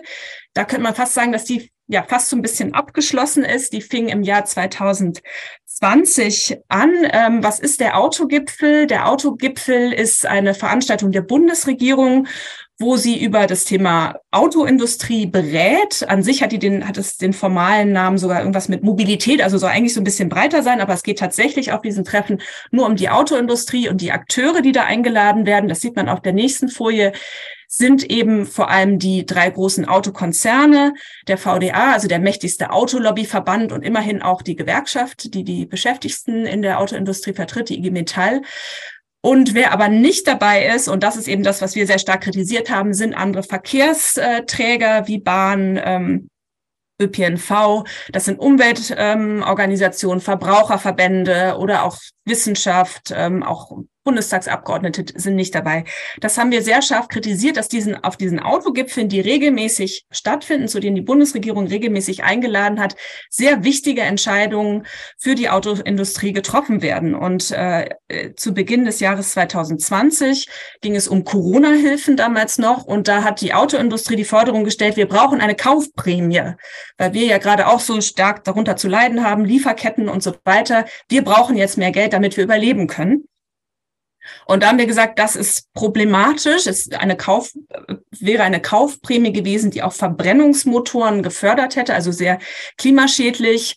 Diese Lobbyforderung wurde in diesen Autogipfel, also diesen sehr einseitig ähm, besetzten Gipfel, ähm, in diesen ganzen Prozess da eingespeist und von der Politik auch entsprechend aufgenommen. Da haben wir gesagt, wir eine Kampagne gestartet, das sieht man auf dem nächsten Bild, Corona-Hilfen, äh, keine Vorfahrt für die Autolobby und haben diesen Autogipfel da als Moment genommen, um zu kritisieren, dass die Politik eben einseitig auf äh, die Autoindustrie hört, sie einseitig einlädt und andere Akteure nicht zulassen. Wir haben dann in einem nächsten Schritt gefordert, das zeigt die nächste Folie, dass ähm, ja, das ist schon das Ergebnis, dass der Autogipfel auch abgesagt werden sollte und äh, hatten damit dann tatsächlich Erfolg. Das war natürlich nicht nur wir, die dazu beigetragen haben, sondern auch Umweltverbände waren da sehr aktiv. aktiv. Und dann wurde tatsächlich dieser Autogipfel, der so scharf kritisiert wurde in der Öffentlichkeit durch uns und Klimabewegung, Umweltverbände, auch tatsächlich abgesagt. Das war ein Erfolg, der uns Mut gemacht hat, weiterzugehen. Wir haben dann einen Mobilitätsgipfel gefordert und immer, also die Autogipfel fanden dann immer weiter statt. Dennoch, obwohl diese eine abgesagt gesagt wurde und haben gesagt, haben das immer wieder kritisiert, haben die Teilnehmerliste öffentlich gemacht und am Ende war es tatsächlich auch so, dass ähm, im Koalitionsvertrag für die jetzige Ampelregierung drin stand, dass die Autogipfel so nicht weiter ähm, stattfinden sollten. Und äh, tatsächlich hat Anfang dieses Jahres dann ein Mobilitätsgipfel, wie wir es gefordert haben, stattgefunden. Das war leider immer noch nicht ganz ähm, ausgewogen besetzt, äh, aber ein Umweltverband war immerhin dabei, so dass wir Hoffnung haben, dass sich da ein bisschen etwas bewegt und äh, die Autogipfel oder die Mobilitätsgipfel nicht mehr ganz so einseitig nur die fossile Autoindustrie einlädt. Jetzt weiß ich selber gar nicht genau, was auf meiner nächsten Folie ist. Kannst du weiterklicken? Genau, das zeigt nochmal unsere Proteste vom Kanzleramt, wo wir gemeinsam mit Akteuren aus der Klimabewegung äh, eben sehr präsent waren, die eher mit ihren inhaltlichen Forderungen und wir vor allem mit dieser Kritik an diesem einseitigen Gipfel. Und das hat damals sehr gut zusammengepasst, war ein sehr guter Moment, wo viele verschiedene Akteure äh, zu dem Thema aktiv waren und das Thema auch gut in die Presse gebracht haben. Das zeigt, glaube ich, meine nächste Folie. Genau, also wir hatten da sehr große Presseresonanz, was das Ganze natürlich auch verstärkt hat, auch gegenüber der Politik. Ja, dann äh, stelle ich euch noch eine zweite Kampagne vor. Ähm, und da geht es um einen ganz speziellen Akteur, der Wirtschaftsrat der CDU. Ähm, da denkt man natürlich erstmal, das ist ein CDU-Gremium, aber das Besondere am Wirtschaftsrat der CDU ist, dass das ein Lobbyverband ist, der formal gar nichts mit der Partei CDU zu tun hat, aber praktisch wie ein Parteigremium agiert. Und äh, das ganz Spezielle daran ist, dass die sogar im Parteivorstand der CDU vertreten ist. Ähm, ja, dazu haben wir auch eine Kampagne gestartet. Da sieht man unsere Kampagnengrafik als nächstes. Ähm, Genau, der wird häufig als ein Parteigremium wahrgenommen, aber ist eben formal anders organisiert. Wir haben in einer Studie darauf aufmerksam gemacht, dass der Wirtschaftsrat auch sehr im Bereich Klimaschutz äh, blockiert. Ich habe da mal zwei Beispiele jetzt aus der letzten Zeit mitgebracht. Ähm, ah, verdammt, das ist, glaube ich, jetzt nicht drauf auf der Folie. Ähm, also die agieren immer wieder ganz ganz deutlich gegen Klimaschutz oder sprechen sich für so äh, absurde Forderungen wie E-Fuels aus, äh, was äh, eine Sache, die die, die die FDP ja groß eingebracht hat, um letztlich den Verbrennungsmotor zu verlängern ähm, und sind einfach innerhalb der CDU, auch als sie noch in der Regierung war, aber auch jetzt als wichtigste Oppositionspartei immer wieder als starker Klimabremser ähm, aufgefallen. Mit dieser Geschichte, dass die auch im Parteivorstand sitzen, ähm, haben wir gedacht, da haben wir auch etwas, wo wir vielleicht auch rechtlich an die rangehen können, weil wir in einem Rechtsgutachten, was wir dann in Auftrag gegeben haben, festgestellt haben, dass das wirklich als rechtswidrig angesehen wird. Und das war für uns dann noch ein zusätzlicher Hebel, wo wir dann noch einen Schritt weiter gegangen sind und mit Hilfe eines CDU-Mitglieds, äh, das wir unterstützt haben, finanziell und durch, durch Öffentlichkeitsarbeit wirklich eine Klage eingereicht haben, um zu versuchen, diesen mächtigen Klimabremser-Lobbyverband aus dem Parteivorstand herauszubekommen. Da gab es jetzt gerade das Urteil. Das ist jetzt, glaube ich, äh, genau, das ist einfach, ja, das ist, äh, äh, sorry, genau, bleib einfach da, danke. Ähm, da gab es gerade das, das Urteil, wo wir zumindest einen Teilerfolg hatten, weil das Parteigericht, wo es erstmal gelandet ist, festgestellt hat, dass unsere Kritik tatsächlich eine, wie, wie sie es genannt hat, vertretbare Rechtsauffassung ist. Leider wurde die Klage aus formalen Gründen zurückgewiesen, aber wir wollen jetzt höchstwahrscheinlich, das müssen wir noch so ein bisschen schauen, auch einen Schritt weitergehen vor ein öffentliches Gericht, wo wir noch mal viel mehr Öffentlichkeit dann auch schaffen können, wo wir auch in diesem Gericht selber dann zuhören können und wo nicht nur ähm, CDU-Richterinnen und Richter entscheiden, wie es bislang im Parteigericht war. Ja, wir haben das Ganze natürlich sehr viel mit Öffentlichkeitsarbeit begleitet und haben tatsächlich wirklich breite äh, Presseresonanz bekommen und diesen äh, Verband eben sichtbar gemacht und genau diese, diese Methode des Labeln und Shamen und Bekanntmachen, sichtbar machen hier angewandt und äh, das auch in der Klimabewegung bekannt gemacht haben, so dass das Thema auch immer wieder durchaus aufgegriffen wird, auch von verschiedenen äh, äh, Gruppen aus der Klimabewegung, die dazu auch Proteste organisiert haben, was uns äh, sehr gefreut hat, dass unsere Arbeit so auch so ein bisschen weiter hineingewirkt hat in die Klimaszene.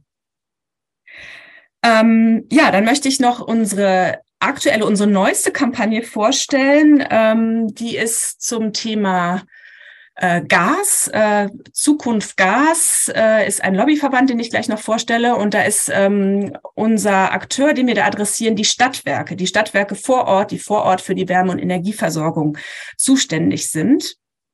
Ja, zum Thema Gas haben wir vor kurzem äh, eine umfangreiche Studie äh, veröffentlicht, wo es uns wichtig war, äh, die Gaslobby ja so ein bisschen genauer aufzuzeigen, wer sind da eigentlich die Akteure, mit was für Geschichten, mit welch, was für Erzählungen, auch wirklich falschen oder irreführenden Erzählungen sie in die Öffentlichkeit äh, hineinwirken, was ihre Netzwerke sind äh, und ihre Verbände mit welchen Methoden sie vorgehen. Ähm, die Gaslobby ist ja ähnlich wie die Autolobby in Deutschland einfach sehr, sehr präsent in der Politik und gerade in der Debatte um den Ausbau von LNG-Terminals oder auch in der Debatte ums Heizen, das sage ich jetzt eher für die, die nicht aus Deutschland kommen, hier nimmt man das ja sehr stark wahr, ähm, sehr präsent sind, weil es da in diesen beiden Debatten darum geht, ihre fossilen Interessen auszubauen, wie im Bereich der LNG-Terminals oder zu erhalten, wenn es um äh, ein ähm, baldiges Verbot äh, des Einbaus von äh, neuen Gasheizungen geht.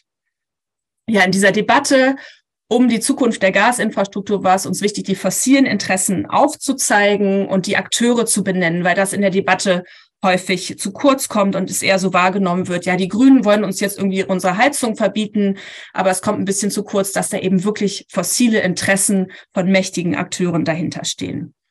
Ja, einer der Akteure, der uns da besonders aufgefallen ist, ist der Verband äh, Zukunft Gas. Den sieht man jetzt auf der nächsten Folie. Ähm, Zukunft Gas, da sieht man auch, dass dieser Name so ein bisschen verschleiert, wer das eigentlich ist. Die hießen früher mal Zukunft Erdgas, haben sich dann umbenannt, um von diesem Erdgas fossilen Image wegzukommen. Äh, Gas kann ja auch Wasserstoff sein und diese ganze Erzählung des Wasserstoffs ist zum Beispiel ganz zentral bei der Arbeit äh, von Zukunft Gas. Diese Erzählung, dass Wasserstoff jetzt das neue große Ding ist und dass wir deswegen die äh, Gasinfrastruktur erhalten können. Wer ist da Mitglied? Das sind vor allem große Gaskonzerne wie zum Beispiel Wintershall, oder auch die frühere Gazprom-Tochter Wingas und interessanterweise auch sehr viele Stadtwerke. Rund 80 Stadtwerke sind bei Zukunft Gas Mitglied und äh, Zukunft Gas macht vor allem äh, ganz viel PR-Arbeit, also vermarktet Gas in der Öffentlichkeit und auch in der Politik als etwas klimafreundliches und interessanterweise eben auch gegenüber den Stadtwerken. Also Zukunft Gas macht auch Angebote für die Stadtwerke, um die einzubinden. Also hat zum Beispiel so ähm, Kampagnen zum Einbau neuer Gasheizungen für die Stadtwerke angeboten. Und ähm, äh, kommuniziert auch diese Wasserstoffgeschichte sehr stark gegenüber den Stadtwerken, so dass wenn sich die Stadtwerke das anhören, sie sich sozusagen ausruhen können, ach, da müssen wir nichts tun, weil ja zukünftig die Menschen ähm, mit äh, Wasserstoff heizen können. Max, jetzt sehe ich dich hier, das ist so gedacht? Genau, das ist so mein, mein, meine gelbe Lampe. Ah, okay, gut. Genau, ich komme auch schon ähm, hier bald zum Schluss. Ähm, unsere Kampagne lautet jetzt, die Stadtwerke sollen rausgehen aus diesem Gaslobbyverband. Also wir sprechen jetzt die Stadtwerke direkt an und fordern sie auf, aus diesem Gaslobbyverband ähm, auszutreten und wollen das mit äh, äh, lokalen Kampagnen unterstützen. Das machen wir nicht selbst, sondern da arbeiten wir mit anderen Organisationen wie 350 zum Beispiel zusammen und genau, da gab es auch schon erste Kampagnen in Frankfurt zum Beispiel vor Ort, wo Akteure dann ihr eigenes Stadtwerk ansprechen und auffordern, aus Zukunft Gas auszutreten. Es gab auch schon erste Austritte, was uns sehr freut.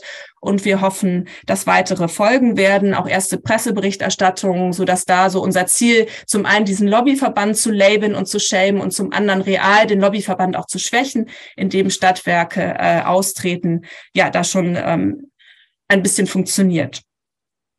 Ja, zum Schluss habe ich noch ein paar Lehren mitgebracht auf der letzten Folie. Ähm, ah, ja. Ähm, genau, in unseren Kampagnen war es wichtig, Konzerne und deren Interessen sichtbar zu machen, so dass, dass wir so ein bisschen wegkommen von dieser Kulturkampf, Culture Wars Geschichte, die ja schon dargestellt wurde, dass die Grünen und Ökos uns irgendwie etwas wegnehmen und uns schädigen wollen. Da war es uns wichtig in unseren Kampagnen wirklich das Augenmerk auf die Konzerne und deren Interessen zu richten. Zusätzlich ist es wichtig, ist es uns wichtig, immer auch die Politik in den Blick zu nehmen und da zu zeigen, wo es, wo Zugänge ähm, bestehen, wo es privilegierte Zugänge gibt, um da Veränderungen von der Politik einzufordern, in Form von Lobbyregeln, dass stärke, schärfere Lobbyregeln eingeführt werden oder dass eben solche Gremien wie der Autogipfel einfach nicht mehr stattfinden oder in ganz anderer Form stattfinden. Und was bei uns eben auch gut funktioniert hat, was, denke ich, ein Erfolgsmoment auch unserer Kampagnen war, dass es immer eine gute Zusammenarbeit mit Akteuren aus Umweltverbänden und auch aus der Klimabewegung kamen, die eher die inhaltlichen politischen Forderungen gestellt haben. So und so muss die Umweltpolitik aussehen, während wir eben auf diese einseitigen Einflüsse hingewiesen haben. Ja, äh, vielen Dank. Wunderbar, ganz herzlichen Dank. Das war, ich bin noch ziemlich äh, fertig von den vier äh, Präsentationen, weil die alle so viele wichtige Punkte reingebracht haben. Schaltet euch gerne noch alle zu, äh, wenn ihr wollt, denn wir gehen jetzt in die Fragen rein. Und ich möchte die, die erste Frage direkt stellen. Äh, das ist die, äh, war, ist die am meisten gewoteste Frage oder fast eine danach. Und da kommen ganz, ganz viele andere dazu. Nämlich gar nicht so die Frage, was tut die, die, die fossile Lobby denn überhaupt, sondern wie können wir denn diesen Einfluss, Matthias Schmitz fragt das zum Beispiel hier, wie müssen wir den Einfluss der Klimaschutzlobby brechen? Oder wir müssen ihn brechen, aber nur wie? Und er bezieht es auch auf die Grünen. Haben wir Grünen äh, eine irgendwie geartete Kommunikationsstrategie dafür? Und da, das kommt immer wieder. Also die Frage, die Frage nach, wie kommunizieren wir es, wie wie, äh, wie, wie brechen wir dieses, äh, diese, diese Kommunikation und dazu auch gebe ich auch gleich die Frage mit rein und den Kommentar rein von die erste englische Frage auch hier ähm, von Chiara. Sie fragt, können wir denn eine positive Message äh, für unsere äh, Zukunft da entgegensetzen? Also eine, eine positive, posit positives Narrativ für die Zukunft. Da, da würde ich, das würde ich gerne mal an, an euch alle stellen. Ähm, wie geht man dagegen vor? Also äh, ist es, ist es jetzt äh, mit Positivismus davor zu gehen, die schönen Bilder zu machen oder wie ich es in einem Mailing probiert habe, äh, ein bisschen auch selbst auf den Kulturkampf einzugehen und sich auf den Kulturkampf einzulassen? So, sollte man sich darauf einlassen oder Gegenmodelle machen? Äh, ich fange mal, fang mal mit Annika einfach an.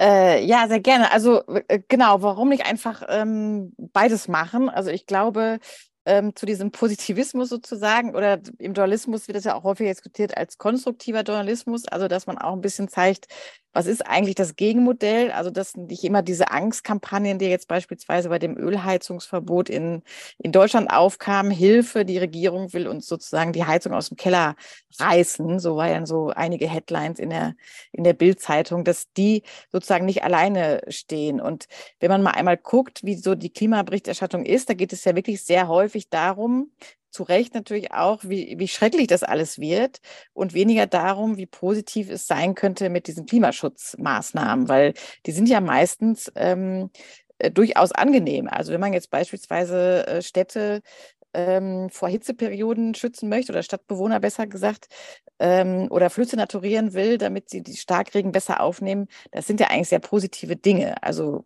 grünere Städte, entsiegelte Städte, würden wahrscheinlich alle Bürgerinnen und Bürger unterschreiben, dass das eine gute Sache ist. Also wir müssen eigentlich viel mehr ähm, ja, das Positive, glaube ich, wirklich in den Vordergrund stellen, was so eine Veränderung bringen kann. Es ist ja nicht so, als würden wir jetzt aktuell sozusagen in der besten aller Welten leben.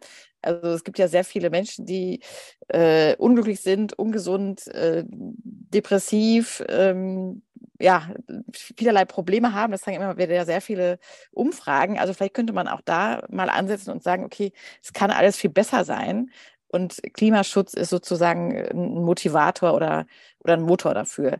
Das ist so, ähm, genau, vielleicht auch ein bisschen meine persönliche Meinung. Was jetzt den Lobbyismus angeht, da ist natürlich auch das, ähm, was ja auch Alberto oder meine Vorrednerin gesagt haben, extrem wichtig, das transparent zu machen, weil die, äh, das funktioniert natürlich umso besser, je intransparenter das ist, also je weniger man erkennen kann, wer erzählt mir da jetzt eigentlich gerade, ähm, dass die Gasheizung jetzt beispielsweise oder der E-Fuel, das E-Fuel-Auto die beste Option ist. Ähm, je weniger ich weiß, dass das eigentlich der Hersteller selbst ist, umso mehr glaube ich natürlich dieser Person. Und deswegen glaube ich, brauchen wir natürlich ähm, erstmal die Debatte, das fand ich sehr interessant von Antonio, zu sagen, okay, dürfen die überhaupt noch werben oder spricht das grundsätzlich eigentlich, äh, widerspricht das den Zielen unserer Gesellschaft? Das wäre der erste Punkt. Und der zweite ist dann, dass ähm, auch in den Medien beispielsweise und auch von Politikern, Politikerinnen viel besser geschult ist, das, das transparent machen zu müssen. Bei den Studien steht es manchmal drunter, aber dann nicht mehr im Zeitungsartikel. Also vielleicht kann man sich da auch überlegen, dass das ähm, genannt werden muss, um sozusagen zu sehen, wer, wer spricht da eigentlich. Das würde, glaube ich, sehr viel ändern, wenn man so die, die Quellen besser besser offen hätte fürs, fürs große Publikum. Dankeschön. Jenny hat das Video aus. Jenny, bist du da und kann ich dich was fragen? Ja, excellent. Okay. Ähm, hm, aus de, deine Antwort darauf vielleicht aus der wissenschaftlichen Sicht. Also wenn, wenn ihr das beobachtet, wenn ihr das analysiert, wissenschaftlich gesehen, äh, was funktioniert dann gegen die Missinformation und die Desinformation? Geht man selber auch mit den Bildchen rein mit, äh, mit, mit, mit besonders plakativen, besonders vielleicht auch populistisch positiven Messages oder geht es wirklich darum, äh, Narrative zu setzen? Also wie, was sind die Strategien, wie man da wirklich dagegen ankommt?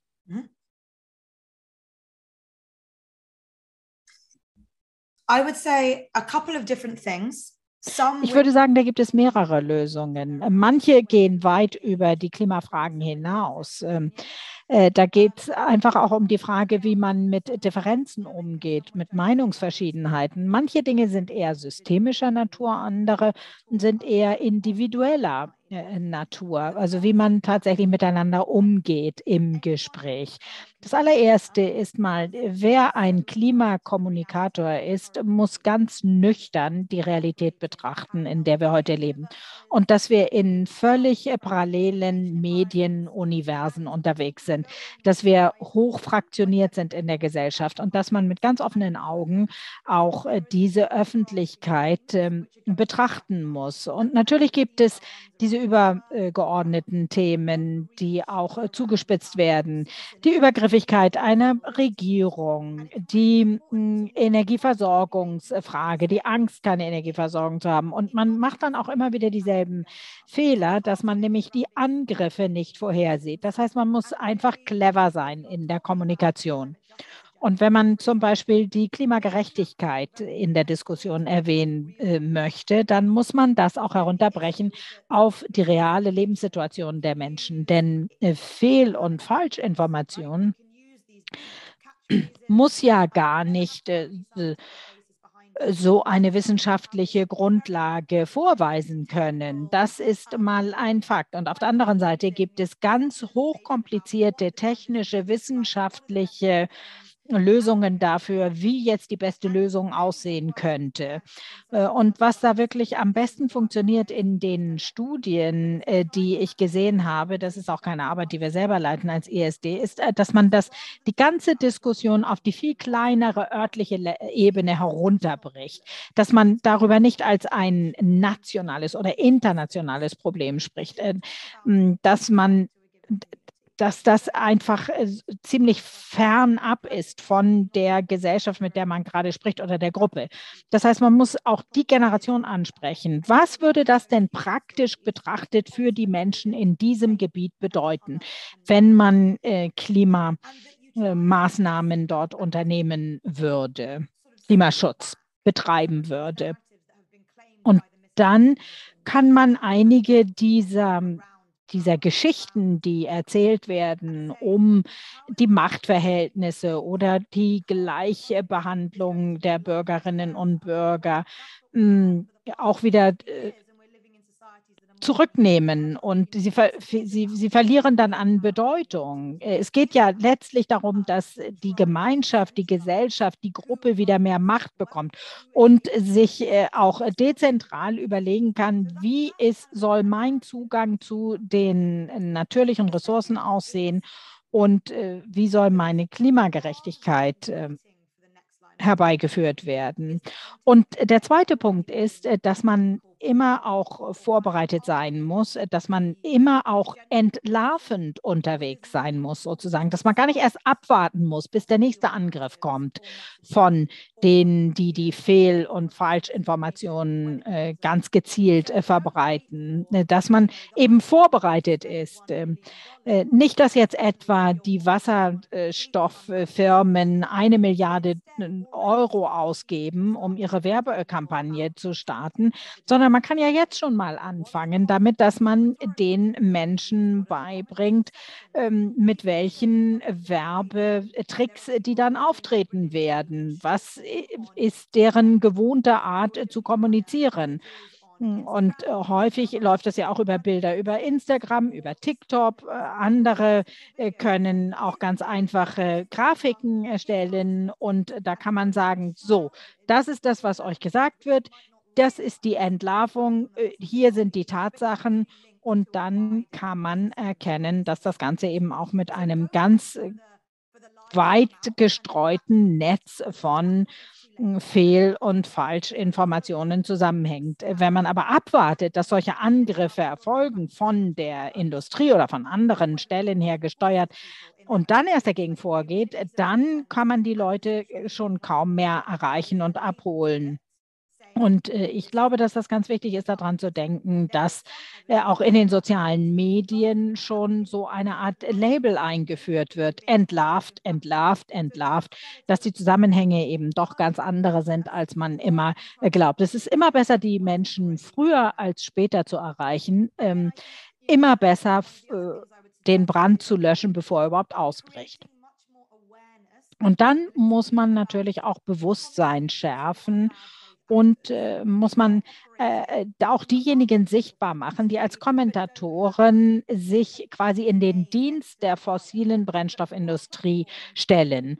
Hm, die nicht unbedingt den Namen einer Firma vor sich hertragen, aber die doch immer wieder diese Auftritte haben wie, soll ich, wie soll ich das jetzt äh, sagen? Also, äh, dass man quasi in den Medien das für diese Menschen auch besonders ungemütlich macht, wenn sie dann in äh, Konferenzen auftreten oder wenn sie dann als sogenannte äh, Sachverständige auftreten, wenn sie zitiert werden in Artikeln. Da gibt es zum Beispiel DSOC, das ist so ein Outlet, das ist ein sehr gutes Beispiel. Und die haben versucht, Datenbanken zu erstellen, wo dann auch gezeigt wird, welche finanziellen und ideologischen Verflechtungen zwischen diesen Einzelpersonen und der fossilen Brennstoffindustrie tatsächlich entstehen sehen. Und ich glaube, da kann man eine größere, ein größeres Bewusstsein auch äh, schärfen, hm, um äh, das zu durchschauen, äh, woher das kam. Und ähm, äh, das sind da ganz einfach Akteure, die eben nicht ähm, im, im, guten Glauben handeln oder aus tiefer Überzeugung. Und dann gibt es noch einen letzter Punkt. Sowas habe ich nämlich auch in Webinaren schon erlebt. Man sollte die hm, legitimen Sorgen und Anliegen der Men Menschen auch anerkennen. Ich glaube, der größte Fe Fehler wäre, dass man äh, das einfach ähm, hinwegfegt. Ähm, äh, wir sind so nervös und so besorgt äh, darüber, dass äh, tatsächlich Miss- und Desinformation siegreich davon kommen, dass wir schon sehr nervös und ablehnend reagieren, wenn jemand mal eine ganz wahrhaftige Frage stellt, eine ganz ehrliche Frage steht. Die Menschen haben nun mal ganz legitime Sorgen. Sie machen sich äh, äh, die Sorge, ob sie überhaupt ihre Energierechnung in Zukunft noch zahlen können. Wird ihr Leben damit ganz grundsätzlich verändert werden? Äh, wie viel werden sie sparen möchten? Und da darf man jetzt nicht einfach dann sagen, ach, das ist jemand, der ein Anti-Klima- Gegner ist oder ein Klimawandelleugner ist. Nein, das sind Menschen, die man der durchaus noch für sich gewinnen kann, die man aber mit denen man erstmal in ein Gespräch eintreten muss. Ähm, und man kann auch nicht nur über die positiven Folgen sprechen, es wird auch negative geben. Mhm. Great. Okay, wunderbar. Und das gebe ich jetzt direkt mit der nächsten Frage äh, weiter an Alberto, weil, äh, was Annika auch schon angesprochen hat, was Jenny auch angesprochen hat, ist hier die Rolle der Medien. Und äh, I'd like to pass this on to Alberto.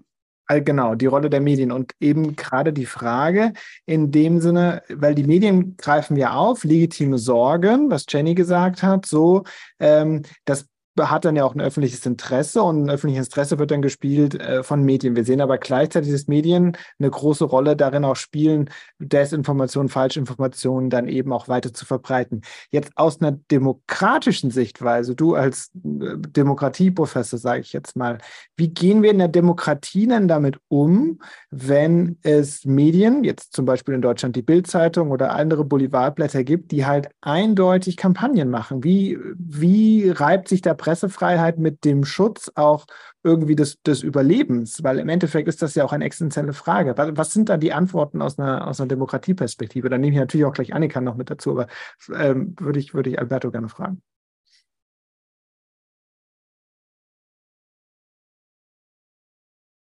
Thank you, Max. Well, this is a is a big question. Uh, it's pretty clear that today we don't have the informational uh, space uh, we would Dankeschön, Max. Ähm, ich glaube, wir haben äh, da noch gar nicht ähm, alle Antworten. Äh, ich möchte äh, eigentlich da auch zitieren aus einer Untersuchung, einem Testfall, wo es um äh, tatsächlich eine solide äh, Kommunikation gibt. Und äh, die ähm, Boulevardpresse, die greift ja tatsächlich auch solche Fragen auf, die die Bürgerinnen und Bürger umtreiben. Und es geht oft um ganz bestimmte Gruppen, äh, in der französischen äh, Gesellschaft. Da war dieser Test mal gemacht worden und die konnten aber dann unter den gegebenen Umständen auch tatsächlich ähm, das alles monopolisi monopolisieren und äh, das, was die Regierung äh, dabei vielleicht äh, unterschätzt hatte, war, dass natürlich eine Besteuerung äh, immer auch eine negative Wirkung hat oder negativ ankommt. Und das äh, kann man natürlich ausschlachten in der Boulevardpresse. Und dann kommt man in äh, so eine, eine, eine tatsächliche Schleife hinein, die sehr schwierig zu, zu durchbrechen ist. Die französische Regierung musste seinerzeit äh, dann einfach eine Diskussion aufnehmen und erst einmal sorgfältig zuhören, um auf äh, der niederen Ebene eine äh, inhaltliche Debatte zu ermöglichen. Und wir sehen ja auch viele Bürgerverbände ähm, in, äh, in Deutschland, in anderen europäischen Ländern, in der OECD, anderswo, äh, denn die Bürgerinnen und Bürger äh, wollen äh, einfach diesen Freiraum haben, den das Informationssystem nicht bietet. Das ist ein Paradoxon wenn es uns nicht gelingt, auf globaler Ebene äh, das zu leisten. Publics, that's the name in the literature, that basically create artificially also, the condition. Äh, damit werden künstliche Bedingungen geschaffen, zu schauen, was die Experten zu einem bestimmten Thema sagen und wie Bürger darauf reagieren. Und äh, die äh, Mitglieder dieser Bürgerpanels werden ja zufällig ausgewählt und sind damit äh, repräsentativer, sagt man, als die äh, Politik. Ist das die Lösung? Da gibt es ja viel Interesse, äh, hier die richtige Form der repräsentativen Demokratie zu identifizieren. Aber ich denke, es ist, äh, man begibt sich da auf Glatteis. Ähm, denn man versucht irgendwie einen äh, Flickenteppich an Lösungen zu finden, aber trotzdem äh, ist das nicht unbedingt äh, die richtige Art, ähm, äh, repräsentativ äh, zu äh, handeln. Und das ist vielleicht eine Art Abkürzung. Vielen Dank. Und dann jetzt nochmal Annika dazu, zur, zur Rolle der Medien. Das würde mich ja auch interessieren. Also du beschäftigst dich ja auch sehr viel dazu und äh, was du schreibst und was zum Beispiel die Zeit oder Korrektiv machen, so, das würde man sicher sehr als konstruktiv und, und kritisch bewerten. Aber es gibt nun mal auch äh, Medienhäuser, die das sehr, sehr anders machen. Wie, wie, wie geht, muss man damit umgehen? Wo muss da vielleicht die Politik und äh, vielleicht auch andere Journalistinnen damit umgehen in dieser Situation? Ähm, ja, das ist natürlich jetzt eine sehr schwierige Rolle, dass ich jetzt hier so die Kollegenbäsche übernehmen, übernehmen soll. Aber ähm, natürlich äh, ist das ein großes Problem. Also wir, wir haben es ja heute hier Abend schon häufiger mal kurz angerissen, diese ähm, Heizungskampagne, die gerade in Deutschland lief. Das haben jetzt vielleicht nicht alle äh, Zuhörerinnen und Zuhörer mitbekommen, aber es ging eben darum, dass äh, künftig keine neuen Ölheizungen mehr eingebaut wurden. Und die Kampagne lief dann eher so in der Bildzeitung von Axel Springer, ähm, einflussreichste Zeitung sicherlich immer noch in, in Deutschland äh, mit 800.000 Lesern, glaube ich, am Tag, ähm, die quasi fast täglich über eine Zeit lang darüber berichtete, wie, wie schlimm dieses Ölheiz, dieses künftige Ölheizungsverbot ist und mit lauter ähm, irreführenden Schicksalen, angeblichen Schicksalen von äh, ärmeren Personen dann tatsächlich ähm, aufmachte, die dann unter diesem, also deren quasi die Heizung unterm Hintern weggerissen wird. Also so kann man es fast eigentlich nur ausdrücken. Und ähm, das war so eine dieser, dieser großen Kampagnen. Ähm, aber man kann jetzt nun mal schlecht in die, die in die Bildzeitungsredaktion rein äh, redigieren, sozusagen. Insofern ähm, glaube ich, ist es wahrscheinlich relevanter, was, äh, was Jenny auch gerade sagte, dass man also schon vorher dieses Debunking vornimmt. Also zugleich wirkte ja auch eigentlich äh, Habeck und die Regierung so ein bisschen überrascht über diesen, ähm, also ich war es eigentlich auch, insofern ähm, muss man sich fast in Schutz nehmen, aber trotzdem ähm, kennt man ja jetzt, dass auch sozusagen ein Veggie-Tag in der Woche riesige Kampagnen hervorrufen kann. Äh, ein Ölheizungsverbot kann das auch, ganz offensichtlich. Und ähm, vielleicht muss man sich da schon vorher ähm, eine Gegenkampagne ähm, überlegen, weil wir wissen ja inzwischen, dass die, die konservative bis rechtspopulistische Presse, ähm, zu der der Axel Springer Vertra äh, Verlag und auch die Welt ja sicherlich gehört, ähm, dass die solche Kampagnen machen bei jeder Gelegenheit. Wir wissen auch äh, seit der kürzlichen Enthüllung in der Zeit selbst, dass äh, Matthias Döpfner, der Vorstandsvorsitzende von Welt und Bild, gesagt hat, ja, er sei ein Fan des Klimawandels. Das wäre ja alles so, so nett eigentlich, wenn es wärmer würde. Also äh, da ist jetzt auch nichts anderes zu erwarten, sage ich mal, in den kommenden, in den kommenden Jahren, als dass die auf jedes ähm, ja, auf, jede mögliche Kampagne auch aufspringen. Also insofern äh, glaube ich, kann man wahrscheinlich nur ähm, dagegen halten, dass irgendwie äh, vielleicht geschickter verkaufen, vielleicht mit diesem, so ist ja meine Hoffnung, zumindest positiveren Beispielen dagegenhalten, was wir alle, was wir alle gewinnen. Und gleichzeitig, äh, wie Jenny auch völlig zu Recht sagt, ich lebe ja in Frankreich bei den Gelbwesten sozusagen, ähm, diese Ängste auch unbedingt ernst nehmen und dann genau darauf eingehen. Und natürlich das Wohlstandsgefälle, was ja so die Grundfolie ist, also die Schere zwischen Arm und Reich, die das erst möglich macht, dass man dann immer bei Klimaschutz plötzlich an die Krankenschwester denkt, die 30 Kilometer fahren muss. Also wenn das sozusagen ähm, also das ist, glaube ich, wirklich so die, das, das Grundproblem von jedem Klimaschutz, dass ähm, Ärmere möglicherweise stärker betroffen sind, dass sie es weniger, weniger leisten können. Und ähm, das ist natürlich, ja, das ist natürlich so eine große Aufgabe, die bislang keine Regierung geschafft hat in Europa in den vergangenen Jahren. Aber die würde natürlich alles ändern, wenn, wenn das, wenn der Reichtum, den, den riesigen Wohlstand, den wir haben, wenn der besser verteilt wäre, äh, würden auch diese Kampagnen nicht mehr so gut funktionieren. Ja, wir hatten mal Ricarda Lang hier im Webinar, die hat auch gesagt, ich glaube, der, der, ihr, ihr Credo war, der größte Fehler wäre zu sagen, man würde mit Klimapolitik Sozialpolitik machen oder Gerechtigkeitspolitik. Das ist es eben nicht. Es ist halt Klimapolitik und man muss halt gleichzeitig auch noch gute und soziale und Gerechtigkeitspolitik machen. Und das ist ja auch was, was Jenny auch in ihrem Diagramm gezeigt hat, dass natürlich Cost of Living Crisis, also gestiegene Lebenshaltungskosten, dann ganz stark in diese Intersecting Crisis eben hineingehen. Also das fand ich nochmal einen sehr schönen Punkt. Uns läuft die Zeit ein bisschen äh, weg. Wir haben jetzt äh, 9 Uhr und äh, wir hatten wirklich zwei volle Stunden. Ich möchte trotzdem jetzt Christina noch einmal zu Wort äh, kommen lassen ähm, am Ende. Und weil du hast nämlich beschrieben, es gibt ja durchaus bei was bei der Lobbytransparenz gibt es ja durchaus Erfolge. Also es gibt ja äh, Lobbyregister und äh, in manchen Bundesländern, jedenfalls in Deutschland, ich glaube in anderen Ländern auch eben doch legislative Fußabdrücke.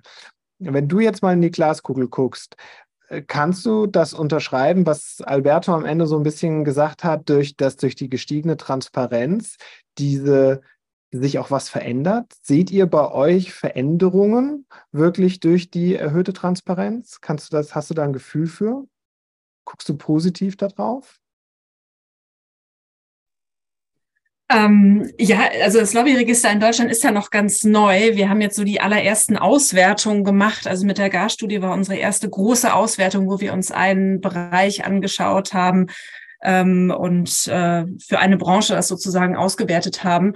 Insofern ist es fast noch ein bisschen früh zu sagen, dass es da Erfolge gibt. Also es ist auf jeden Fall, merken wir für uns als äh, aus der, aus der NGO-Perspektive total wertvoll, einfach besser sehen zu können, wer sind die großen Akteure. Also in unserer Gasrecherche hat uns das auf jeden Fall zu, geholfen, so ein bisschen mehr zu wissen, wer, wer sind da die relevanten Player, sowohl auf Verbandsseite als auch auf Unternehmensseite. Und wir nehmen auf jeden Fall auch wahr, dass das für Journalistinnen und Journalisten ein wichtiges Instrument ist, auf das sie immer wieder zurückgreifen. Ähm, Genau, um, um diese überhaupt, überhaupt irgendwelche Informationen zu haben, wer eigentlich wie viel äh, Geld ausgibt. Und spannend wird es natürlich dann, wenn man jetzt auch äh, zukünftig sehen kann, wo zum Beispiel Lobbyausgaben steigen, wenn ein bestimmtes Gesetz kommt. Da sind wir noch nicht. Das war, ist in den USA und auch in Brüssel schon spannend, das zu sehen, um auch ja, zu sehen, da fließt jetzt mehr Geld aus der Lobby in bestimmte Bereiche. Insofern bin ich ganz optimistisch, auch wenn ich vielleicht jetzt noch nicht sagen kann, dass es jetzt den Rieseneffekt hatte. Aber ich bin optimistisch, dass es weiter wirkt. Und wenn jetzt noch die Lobby-Fußspur hoffentlich dazu kommt, die ist tatsächlich in Arbeit, ähm, dann können wir einfach auch besser sehen, wer sich damit wem trifft. Und äh, ja, Transparenz hilft auf jeden Fall, um Lobbyakteure genauer beobachten und damit auch kontrollieren zu können.